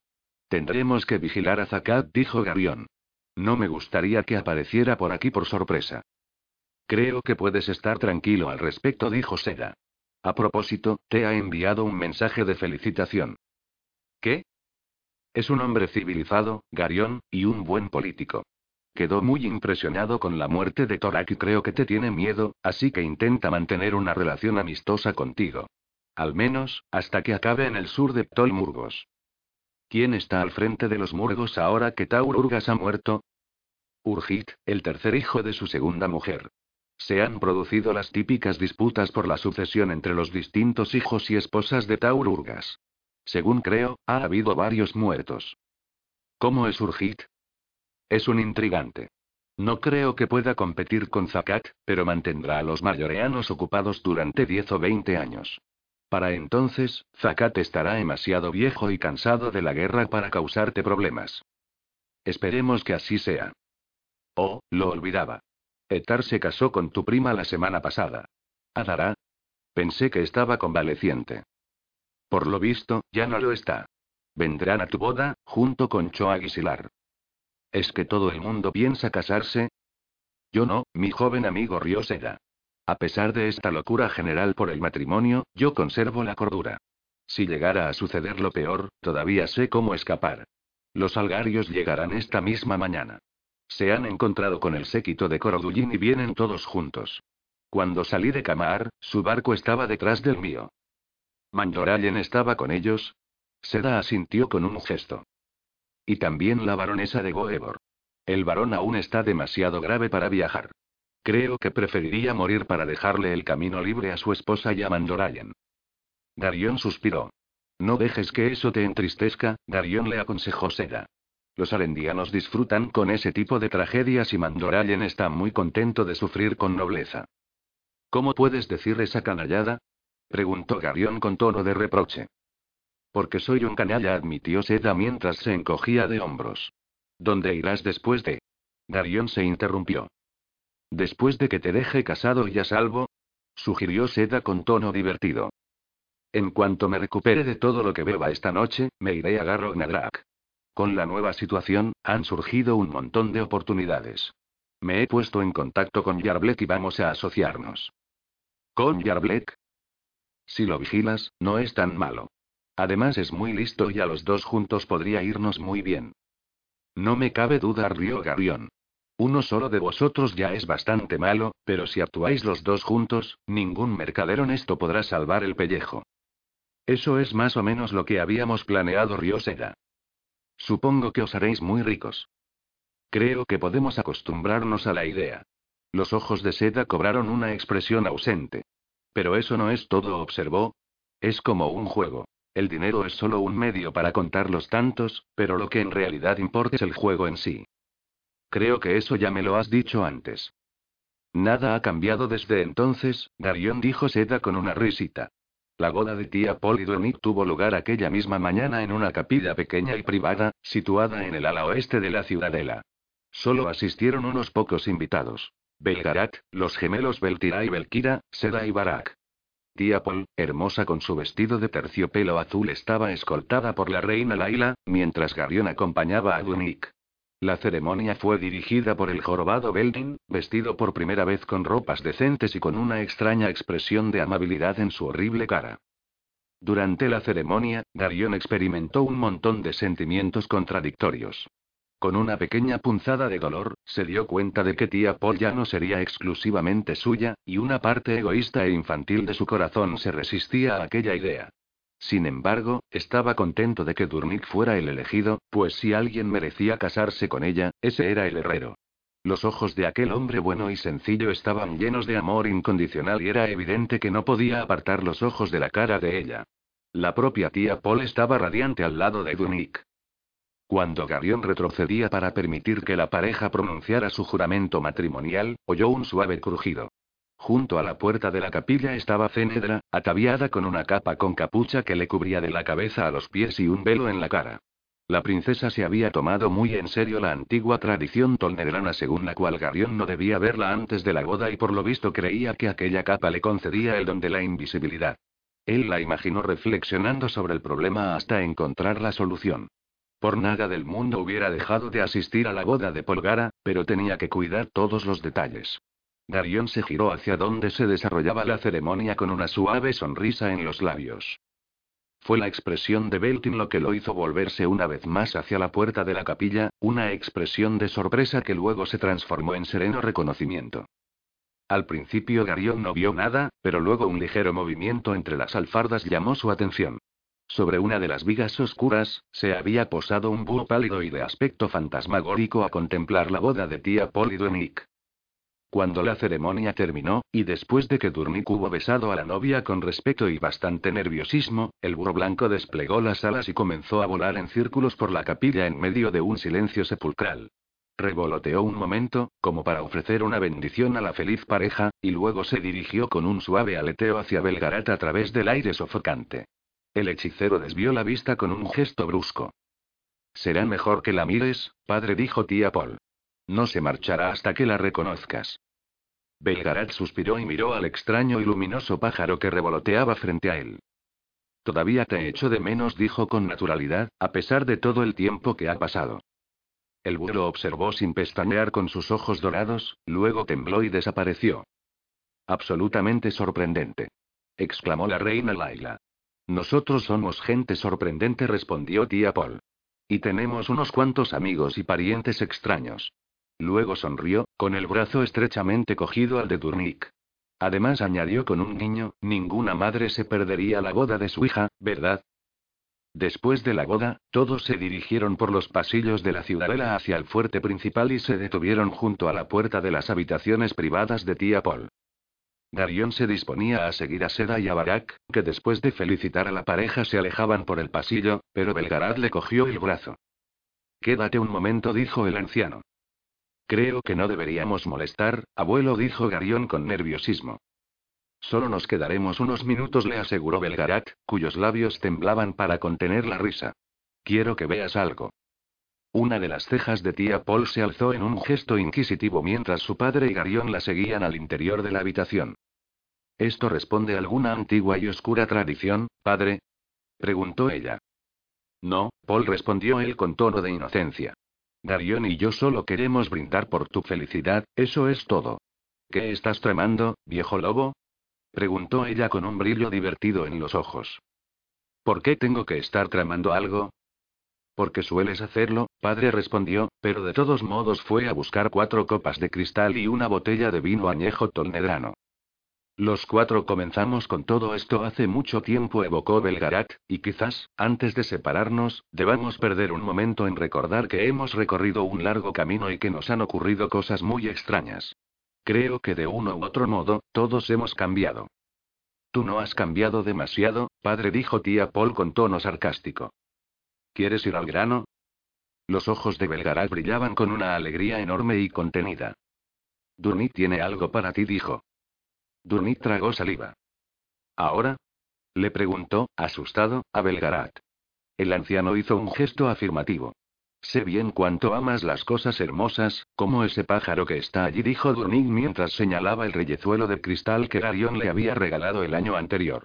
Yo también quería obsequiarte con algo así, pero no sé tallar el cristal ni las piedras preciosas. Soy un herrero, así que solo puedo trabajar el hierro. Mientras hablaba, desenvolvía un objeto envuelto en un trapo. Por fin le mostró una rosa de acero, a punto de abrirse, forjada con un diseño intrincado. Los detalles eran exquisitos y la flor brillaba por sí misma. Oh, Dunik. exclamó tía Paul, sinceramente emocionada. Qué hermosa. Durnik, sin embargo, no le entregó la rosa. Pero no tiene color, observó con tono crítico, ni tampoco fragancia, añadió mientras miraba con nerviosismo a Belgarat. Hazlo, le dijo el anciano, tal como te enseñé. Dunik se volvió hacia tía Paul, todavía con la rosa bruñida en la mano. En realidad no tengo nada que ofrecerte, mi querida Paul dijo con humildad, excepto un corazón sincero, y esto. Extendió el brazo donde tenía la rosa y su cara cobró una expresión de extrema concentración. Darion lo oyó con claridad. Era un murmullo familiar acompañado de una vibración similar a la que produce una campana. La brillante rosa en la mano extendida de Durnik pareció palpitar y luego comenzó a cambiar poco a poco. El borde de los pétalos era blanco como la nieve, pero la parte interior tenía un color rojo intenso y radiante. Cuando Durnik hubo terminado, le entregó una verdadera flor a tía Paul, con los pétalos cubiertos de perlas de rocío. Tía Paul contemplaba la rosa incrédula y boquiabierta. Era distinta a cualquier flor que hubiera existido nunca. La cogió con mano temblorosa y los ojos arrasados en lágrimas. ¿Cómo es posible? preguntó ella, perpleja.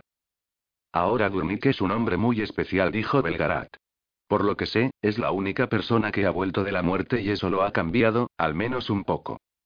Aunque sospecho que siempre ha habido un poeta dentro de nuestro buen y práctico amigo.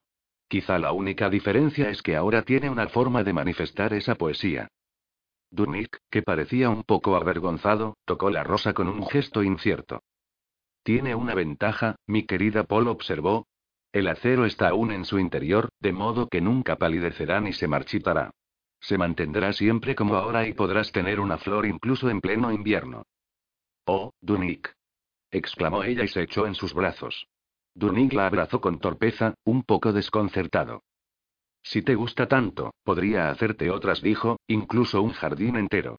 Una vez que le coges el tranquillo, no resulta tan difícil. Pero de repente Paul lo miró con los ojos muy abiertos. Sin dejar de abrazar a Dunig, se giró ligeramente a un lado para mirar al reyezuelo posado sobre su ramita de cristal. Vuela, dijo. El brillante pajarillo abrió las alas y voló hasta su mano extendida. Inspeccionó la rosa con curiosidad, mojó su pico con una gota de rocío, alzó la cabeza y comenzó a cantar una cristalina canción. Tía Paul levantó la mano con delicadeza y el pajarillo volvió a su rama, aunque el eco de su trino siguió resonando en el aire silencioso. Creo que ya es hora de que Garion y yo nos vayamos, dijo Belgarat con una expresión sentimental y sombría. Sin embargo, era evidente que tía Paul acababa de descubrir algo. Entrecerró los ojos y luego los abrió mucho. Un momento, viejo lobo le dijo a Belgarat con tono firme.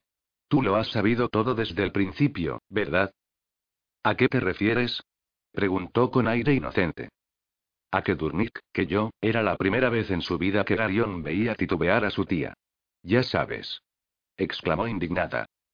Por supuesto, lo supe en cuanto Durnik se despertó, pues pude percibir algo distinto en él. Me sorprende que tú no te hayas dado cuenta. Claro que tuve que ayudarle un poco para que lograra hacerlo. ¿Por qué no me lo dijiste? ¿Por qué no me lo preguntaste, Paul? Tú, yo, la hechicera hizo un enorme esfuerzo para recuperar el control.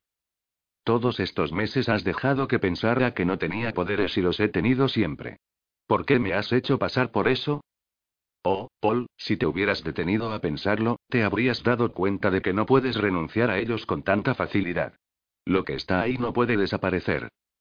Pero nuestro maestro dijo, si no recuerdo mal, Paul, todo lo que el maestro te preguntó fue si estabas dispuesta a limitar tu independencia con el matrimonio y a vivir con el mismo poder que tiene Dunik. Como no podía despojarte de tu poder, es evidente que cuando lo dijo tenía otra cosa en mente. Tú permitiste que yo me creyera que... Yo no tengo control sobre lo que tú crees, Paul respondió él con su tono más razonable. Me engañaste. No, Paul corrigió él, tú te engañaste a ti misma. Luego le sonrió con afecto. Ahora, antes de empezar tu perorata, piénsalo un instante. En realidad, la idea no te ha hecho ningún mal, ¿verdad? ¿Y no te parece bonito enterarte de este modo? Su sonrisa se hizo más amplia. Hasta podrías considerarlo mi regalo de bodas, añadió. Ella lo miró fijamente un momento, como si quisiera demostrarle su enojo, pero él le respondió con una expresión traviesa. El enfrentamiento entre los dos había sido confuso, pero era obvio que el anciano había ganado. Por fin, incapaz de mantener la ficción por más tiempo, ella rió, indefensa, y le cogió el brazo con un gesto afectuoso. Eres un viejo odioso, padre. Lo sé, admitió. ¿Vienes, Garión? Una vez en el pasillo, Belgarat se echó a reír. ¿Qué es lo que te causa tanta gracia? preguntó Garión. He estado esperando este momento durante meses, le respondió su abuelo, todavía risueño. ¿Has visto la cara que puso al darse cuenta de lo que ocurría? Durante todos estos meses ha asumido esa expresión de noble autosacrificio y ahora de repente se da cuenta de que no era necesario. Una sonrisita malévola y presuntuosa se dibujó en sus labios. Tu tía siempre ha estado demasiado segura de sí misma, ¿sabes? No creo que le haya venido mal sentirse una persona corriente durante algún tiempo. Tal vez le haya dado perspectiva. Ella tiene razón, rió Garión. Eres un viejo odioso. Uno hace lo que puede, dijo Belgarat con una sonrisa. Se dirigieron hacia las habitaciones reales, donde ya habían preparado la ropa que Garión debía vestir en su boda. Abuelo, dijo Garión mientras se sentaba para quitarse las botas, hace tiempo que quiero preguntarte algo. Poco antes de morir, Torag llamó a su madre. Belgarat, que ya tenía una jarra de cerveza en la mano, hizo un gesto afirmativo. ¿Quién es su madre? El universo respondió el anciano. No entiendo. Según creo, explicó Belgarad mientras se mesaba la corta y blanca barba, todos los dioses nacieron como una idea en la mente de Ul, el padre de los dioses, pero fue el universo quien los engendró. Es muy complicado. Ni siquiera yo lo comprendo bien. En fin, cuando iba a morir, Torak clamó a lo único que creía que lo amaba. Estaba equivocado, por supuesto. Ul y los demás dioses todavía lo querían, aunque sabían que se había convertido en un ser retorcido y perverso. Y el universo lloró por él. ¿El universo? ¿No te diste cuenta? ¿No notaste que por un instante todo se detuvo y la luz se apagó? Pensé que había sido idea mía. No, Garión. Por ese solo instante, la luz del universo se apagó y las cosas dejaron de moverse. Todas las cosas y en todas partes. En cierto modo, fue una manifestación de dolor del universo por su hijo muerto. Darion reflexionó un momento. Tenía que morir, ¿verdad? Belgarata sintió con un gesto. Era la única forma de que todo volviera a su curso natural. Torak debía morir para que las cosas se encaminaran hacia su destino. De lo contrario, el mundo habría acabado en un caos. En ese momento, un pensamiento extraño y súbito se cruzó por la mente de Garión. ¿Quién es Misión, abuelo? preguntó. No lo sé, respondió Belgarat. Tal vez sea solo un niño raro o quizás alguna otra cosa.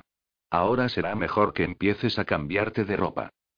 Intentaba no pensar en eso. Oh, vamos, hoy es el día más feliz de tu vida. ¿De veras? Quizá te ayude a repetírtelo mentalmente de continuo. El Gorim de Ulgo había sido elegido por consenso general para dirigir la ceremonia que uniría en matrimonio a Garión y a Cenedra. El anciano frágil y piadoso había hecho el viaje por etapas, transportado en camilla desde las cuevas a Sendaría y luego por barco hasta arriba. La revelación de que el dios de los Ulgos era el padre de los demás dioses había caído como un rayo en los círculos teológicos.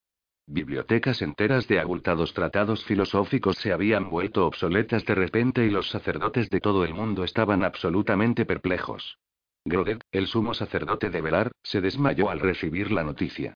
El corpulento eclesiástico, tullido de por vida como consecuencia de las heridas recibidas en la batalla de Tulle Mardú, no tomó muy bien aquel último golpe. Cuando se recuperó de su desmayo, sus ayudantes descubrieron que su mente había regresado a la infancia y ahora se pasaba el tiempo rodeado de juguetes y trozos de cuerdas de vivos colores. La boda real, por supuesto, tuvo lugar en el salón del trono del rey Ribano y todos estaban presentes. El rey Rodar vestido de rojo, Anek de azul, Fulrats con traje marrón y Choak con el tradicional atuendo algario de color negro. Bran, el guardián de Riva, con la expresión aún más sombría desde la muerte de su hijo menor, llevaba las ropas grises típicas de Riva. Pero había otros visitantes reales. Ran Borune 23, envuelto en su capa dorada, charlaba con Sadi, el eunuco de cabeza afeitada, con extraña jovialidad. Por extraño que pareciera, los dos hombres habían simpatizado. Ambos estaban entusiasmados con las nuevas posibilidades que se abrían en el oeste y era evidente que discutían algún tipo de acuerdo. El rey Corodulin, vestido con el atuendo real carmesí, se encontraba entre los demás reyes, aunque hablaba muy poco. El golpe que había recibido en la cabeza durante la batalla de Tullemardu había afectado su oído y el joven rey de Arendía parecía encontrarse incómodo entre el gentío. En el centro de la reunión de monarcas estaba el rey Drostaletun de Garognarak, con una poco elegante chaqueta amarilla.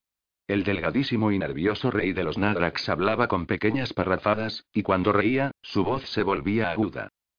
Aquella tarde, Trosta tuvo la oportunidad de sellar varios tratos, algunos de los cuales incluso tenía intenciones de cumplir. Belgarión de Riva, por supuesto, no participaba en todas aquellas discusiones y tal vez fuera mejor así. La mente del rey de Riva estaba bastante distraída en aquellos momentos. Vestido de azul, caminaba con nerviosismo en una habitación contigua, donde él y Leydorina aguardaban el toque de trompetas que los convocaría a la enorme sala. Ojalá ya hubiera terminado todo, repitió por sexta vez. Ten paciencia, Darion le aconsejó Leyddorin. ¿Qué están haciendo? Quizás esperando que Su Alteza esté lista. En este momento, ella es más importante que tú. Ya sabes cómo son las bodas. Tú sí que has tenido suerte. Te fugaste con Ariana y te libraste de todas estas complicaciones. En realidad no me libré de nada, dijo Leyddorin con una risita triste, solo lo pospuse por un tiempo. Los preparativos de tu boda han entusiasmado a Ariana y quiere que cuando volvamos a Arendía celebremos una ceremonia apropiada. ¿Qué tienen las bodas para alterar de ese modo las mentes femeninas? ¿Quién sabe? dijo Leyddorin, encogiéndose de hombros. La mente de una mujer es un misterio. Pronto lo descubrirás. Darion lo miró con amargura y volvió a acomodarse la corona. Ojalá ya hubiera acabado todo, repitió. Por fin, las trompetas resonaron en la sala del rey Ribano, la puerta se abrió y Garión, visiblemente tembloroso, se acomodó la corona por última vez y salió a enfrentarse con su destino. Aunque conocía a casi todos los presentes, caminó con Leildorin hacia el trono y pasó junto a los fuegos de turba que ardían en los fosos del suelo, sin detenerse a mirar ninguna de las caras que lo rodeaban. La enorme espada volvía a estar colgada en su sitio, detrás del trono, con el orbe de Aldur brillando en la empuñadura. La sala estaba adornada con guirnaldas, banderas y grandes ramos de flores primaverales. Los mismos invitados, vestidos con trajes de seda, raso y coloridos brocados, parecían un jardín florido mientras se giraban, pendientes de la entrada del novio. De pie, junto al trono, lo aguardaba el gorim de Ulgo, vestido de blanco y con una sonrisa en su cara amable. Salud, Belgarión murmuró mientras Garión subía los peldaños. Venerable Gorim respondió Garión con una reverencia nerviosa. Tranquilízate, hijo mío, aconsejó el Gorim al reparar en las manos temblorosas del joven rey. Lo intento, venerable. Las trompetas resonaron otra vez y la puerta de la sala se abrió de par en par. Cenedra, la princesa imperial, estaba en el umbral junto a su prima Sera. Llevaba un vestido color crema, bordado con perlas, y estaba resplandeciente. Su cabello brillante caía sobre los hombros del vestido, coronado por la diadema de varios tonos de oro que tanto le gustaba. Su cara estaba lívida y un delicado rubor tenía sus mejillas.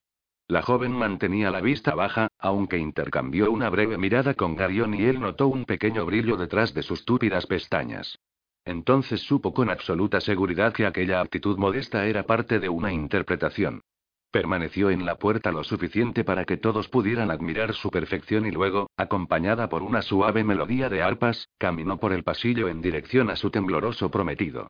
En un gesto que a Garión le pareció algo teatral, las dos hijas de Barak precedieron a la novia y cubrieron su camino de flores. Al llegar a la plataforma, Cenegra besó impulsivamente la mejilla del Gorim y luego ocupó su sitio junto a Garión. La joven despedía un aroma extrañamente floral, una fragancia que por alguna razón hacía temblar a Garión. El Gorim miró a la concurrencia y empezó a hablar. Hoy nos hemos reunido, comenzó para presenciar el desenlace de la profecía que ha conducido nuestras vidas hacia los más terribles peligros y ahora nos congrega, sanos y salvos, para este feliz acontecimiento. Tal como estaba previsto, el rey Ribano ha vuelto, se ha enfrentado con su antiguo enemigo y ha vencido. Su recompensa se encuentra a su lado. ¿Recompensa? Darion nunca había considerado las cosas de aquel modo. Mientras el Gorim hablaba, el joven meditó un poco al respecto, pero eso no pareció ayudarle mucho. Entonces sintió un súbito codazo en las costillas. Presta atención, murmuró Cenedra. Poco después, llegaron a la hora de las preguntas. Como era de esperar, la voz de Garión sonó un tanto ahogada, mientras la de Cenegra respondió firme y clara. Al menos podría haber fingido que estaba nerviosa, aunque solo fuera un poco. Misión trajo los anillos sobre un pequeño cojín de terciopelo. El niño desempeñó su papel con seriedad, pero incluso en su carita pequeña había una expresión divertida. ¿Acaso todos se estaban riendo de él en secreto? La ceremonia concluyó con la bendición del Gorim, pero Garión no la oyó. El orbe de Aldur, brillando con una insufrible ostentación, llenaba sus oídos con una canción de júbilo, a modo de peculiar felicitación. ¿Y bien? murmuró Cenegra que se había vuelto hacia él. ¿Y bien qué? preguntó él con otro murmullo. ¿No piensas besarme? Aquí. Delante de todo el mundo. Es la costumbre. Una costumbre estúpida. Ahora limítate a hacerlo, Darión dijo ella con una afectuosa sonrisita de aliento, más tarde lo discutiremos. Darión intentó besarla con dignidad, con una especie de casta formalidad acorde con la ocasión, pero era obvio que Cenegra tenía otros planes, y se dedicó a la tarea con tal entusiasmo, que Darión se asustó un poco. La princesa le había rodeado el cuello con los brazos y pegado sus labios a los de él. Darión se preguntó hasta cuándo pensaría seguir así, pues sus piernas comenzaban a temblar. La ovación que resonó en la sala lo salvó. El problema de besar en público era que uno no podía saber cuánto tiempo debía prolongar la escena. Si el beso resultaba demasiado corto, la gente podía sospechar falta de cariño, y si era demasiado largo, podrían reírse de ellos. Por fin Belgarión de Riva se volvió hacia sus invitados con una sonrisa estúpida en los labios. La ceremonia fue seguida de un baile y una cena. Sin dejar de charlar animadamente, los invitados se dirigieron hacia otra estancia que había sido decorada como sala de baile y resplandecía con la luz de las velas. La orquesta estaba compuesta por músicos ribanos, bajo la dirección de un concertista arendiano que hizo grandes esfuerzos para evitar que los ribanos improvisaran al interpretar sus melodías favoritas. Esta era la parte que Garión más temía. La pareja real debía interpretar a solas el primer baile, de modo que no tendría más remedio que llevar a Cenegra hasta el centro de la pista y bailar en público. Entonces, mientras se dirigía hacia allí junto a su radiante novia, Darión descubrió con una súbita sensación de terror que había olvidado todo lo que Leldorin le había enseñado.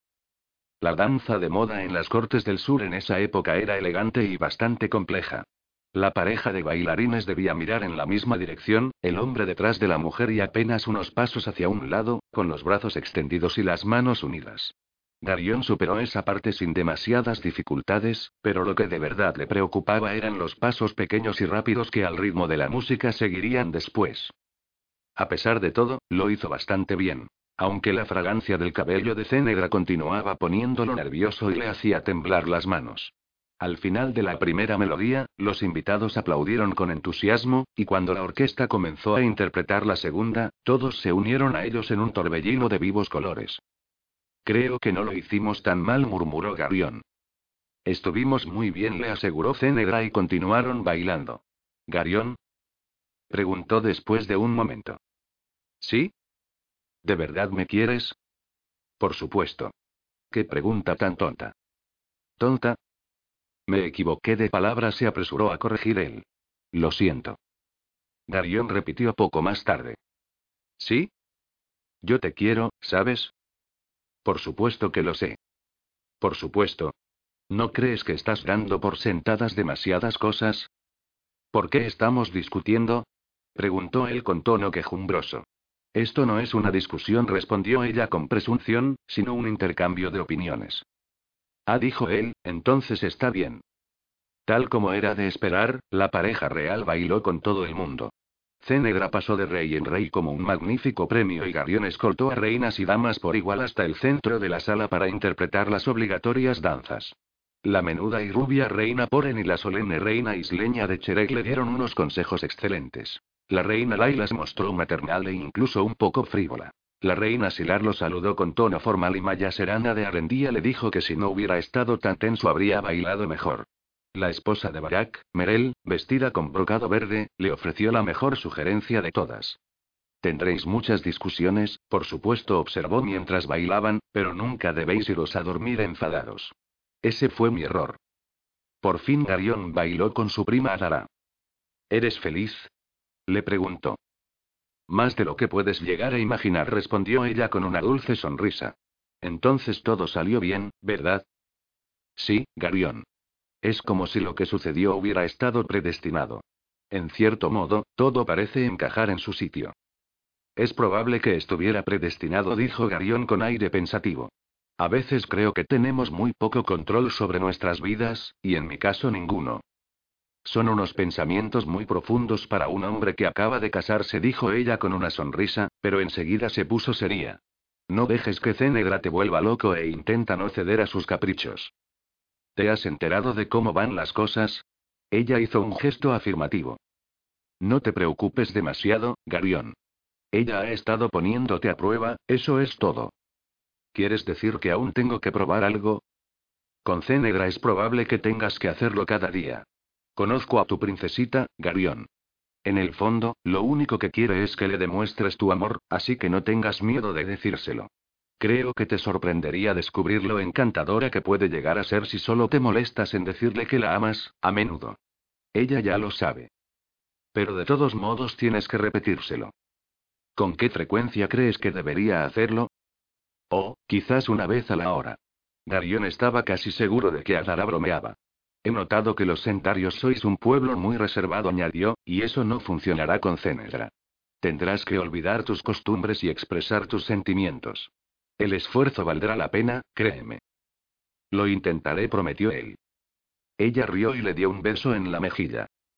Pobre Garión. Dijo. ¿Por qué pobre? Aún tienes mucho que aprender. La danza continuó. Hambrientos y agotados por el esfuerzo, Darión y su flamante esposa se dirigieron a la mesa repleta de manjares y disfrutaron del banquete de boda. Era una cena muy especial, pues dos días antes Tía Paul había entrado a la cocina del palacio y se había encargado de todo. El resultado era perfecto y los aromas que venían de la mesa llena de comida eran exquisitos. El rey Rodar no podía pasar por allí sin llevarse algo a la boca.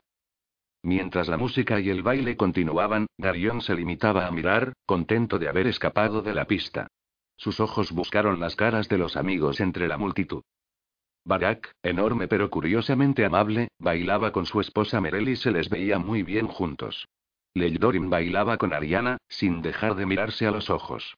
Relgita y Vano bailaban. Estaban sentados juntos en un rincón apartado y Garion notó que se habían cogido las manos. Relk tenía una expresión de perplejidad, pero no parecía desdichado. En el centro de la pista, Etar y Adara danzaban con la gracia innata de aquellos que se pasan la vida montados a caballo. La cara de halcón Etar tenía una expresión diferente y Adara estaba radiante de felicidad. Darion pensó que tal vez fuera un buen momento para probar el consejo de Adara. Se aclaró la garganta y se inclinó hacia la pequeña y sonrosada oreja de Cenedra. Te quiero, murmuró, al ser la primera vez, le resultó difícil, así que volvió a intentarlo, solo para cogerle el tranquillo. Te quiero, murmuró otra vez y en esta ocasión le resultó más fácil. El efecto de sus palabras fue sorprendente. La princesa se ruborizó de repente y abrió mucho los ojos con una expresión indefensa. Todo su corazón parecía reflejarse en aquella mirada. Daba la impresión de que no podía hablar, y en su lugar, extendió la mano para acariciarle la cara con ternura. Él le devolvió la mirada, atónito por el cambio que se había producido en ella con una simple frase. Por lo visto, Adara tenía razón. Darion archivó esa pequeña información en un rincón de su mente y se sintió seguro por primera vez en los últimos meses. Los invitados, que bailaban para celebrar la boda real, habían llenado la sala de colorido. Pero algunas caras no compartían la alegría general. Mandorallen bailaba con Narina, la baronesa de Goebor, y los rostros de ambos reflejaban la tragedia que se cernía sobre sus vidas. No muy lejos de allí, Seda bailaba con la reina Poren y la cara del hombrecillo tenía la misma expresión amarga y burlona que Darion había notado en el palacio del rey Anet, en Balalorn. Darion suspiró. ¿Ya estás melancólico, mi querido esposo? preguntó Cenegra con un guiño mientras metía la cabeza bajo el brazo de él de aquella forma peculiar que la caracterizaba. Darion notó que la princesa despedía una fragancia muy agradable, y que su piel era suave y cálida. Solo estaba recordando algunas cosas, dijo él en respuesta a la pregunta. Bien, intenta quitarte todos los recuerdos de encima. No quiero que interfieran más tarde. Darion se ruborizó y Cenegra dejó escapar una risita maligna. Creo que ese más tarde ya no está muy lejos, dijo. Debes bailar con Polgara y yo con tu abuelo. Luego será mejor que nos retiremos. Pues ha sido un día muy duro. Sí, estoy bastante cansado, asintió Garión. Tu día aún no ha terminado, Belgarión de Riva le recordó ella con tono sarcástico. Garión, con una sensación extraña, se acercó a Polgara que contemplaba el baile sentada junto a Dunik.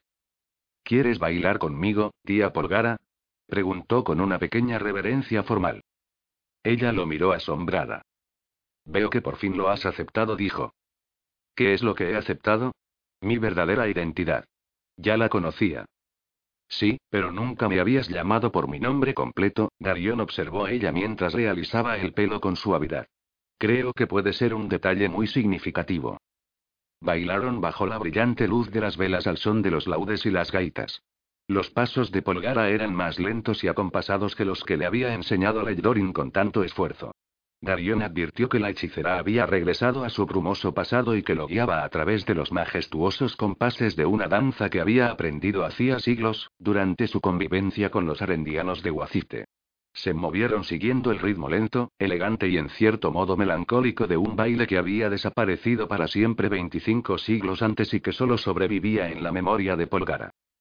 Cuando Belgarade volvió a Cenegra de Garión, después del último baile, las mejillas de la joven tenían un rabioso color rojo. El viejo hechicero, que sonreía con expresión pícara, hizo una reverencia a su hija y la cogió de las manos para bailar con ella. Las dos parejas bailaban lo bastante cerca como para que Garión pudiera oír con claridad la pregunta de su tía. Lo hemos hecho bien, ¿verdad, padre? Oh, sí, Polgara respondió Belgarad con una sonrisa sincera. Creo que lo hemos hecho muy bien. Entonces todo ha valido la pena, padre. Sí, Paul, claro que sí. ¿Qué te dijo? Le preguntó Garion a Cenedra. No tiene importancia, respondió ella ruborizándose. Tal vez te lo diga, más tarde. Otra vez aquella expresión. El baile terminó y un murmullo de expectación se extendió entre la multitud. Cenedra se acercó a su padre, le dio un beso rápido y regresó. ¿Y bien? Le preguntó a Garión. Bien que. Oh, eres imposible. Rió ella mientras le cogía la mano con firmeza y lo guiaba fuera de la sala. Era bastante tarde, tal vez dos horas después de medianoche. Belgarat caminaba por los pasillos desiertos de la ciudadela con un humor extraño y llevando una jarra de cerveza en la mano. El hechicero había estado bebiendo para celebrar la boda y se sentía bastante achispado, aunque no tanto como otros invitados que ya habían perdido la conciencia. El anciano se detuvo un momento a contemplar a un guardia que roncaba junto a una puerta, tendido sobre un charco de cerveza. Luego siguió andando por el pasillo hacia el salón de la fiesta, convencido de que allí quedaría algo de cerveza, mientras canturreaba una desafinada melodía para sí e interpretaba pequeños pasos de baile. Al pasar junto a la sala del trono, advirtió que la puerta estaba entreabierta y que en el interior había luz. Asomó la cabeza con curiosidad para ver si había alguien, pero la estancia estaba desierta. La luz que había visto procedía del orbe de Aldur, engarzado en la empuñadura de la espada del rey Ribano. Oh. Le dijo Belgarat a la piedra, eres tú. Luego se encaminó con paso tambaleante hacia la plataforma del trono. Bueno, viejo amigo, dijo mientras miraba el orbe con los ojos entrecerrados. Veo que todos se han ido y te han dejado solo. La luz del orbe parpadeó en señal de reconocimiento. Belgarat se sentó con esfuerzo en la plataforma y bebió un sorbo de cerveza. Hemos recorrido un largo camino juntos, ¿verdad? Le dijo en tono casual, pero el orbe lo ignoró. Ojalá no fueras siempre tan serio. Has sido un compañero bastante aburrido, añadió el anciano y bebió otro sorbo. Permanecieron en silencio un rato, mientras Belgarat se quitaba una bota y flexionaba, aliviado, los dedos del pie, Tú no entiendes nada de esto, ¿verdad, amigo? Le preguntó por fin al orbe. A pesar de todo, aún tienes el corazón de una piedra. Entiendes conceptos como odio, lealtad y compromisos inmutables. Pero no puedes comprender sentimientos humanos, como compañerismo, amistad y sobre todo amor. En realidad, es una pena que no puedas hacerlo, porque esos fueron los factores decisivos de este asunto. Esos sentimientos estuvieron mezclados en esto desde el principio. ¿Pero qué puedes saber tú de ellos? El orbe continuó ignorándolo, sin duda pendiente de otra cosa. ¿Qué es lo que te exige tanta concentración? Le preguntó el anciano con curiosidad. El orbe, que había estado brillando con una intensa luz azul, comenzó a parpadear otra vez y se tiñó de un suave tono rosado que se hizo cada vez más intenso. Entonces Belgarat advirtió que la piedra se ruborizaba. Belgarat volvió la mirada un instante hacia las habitaciones reales. Oh.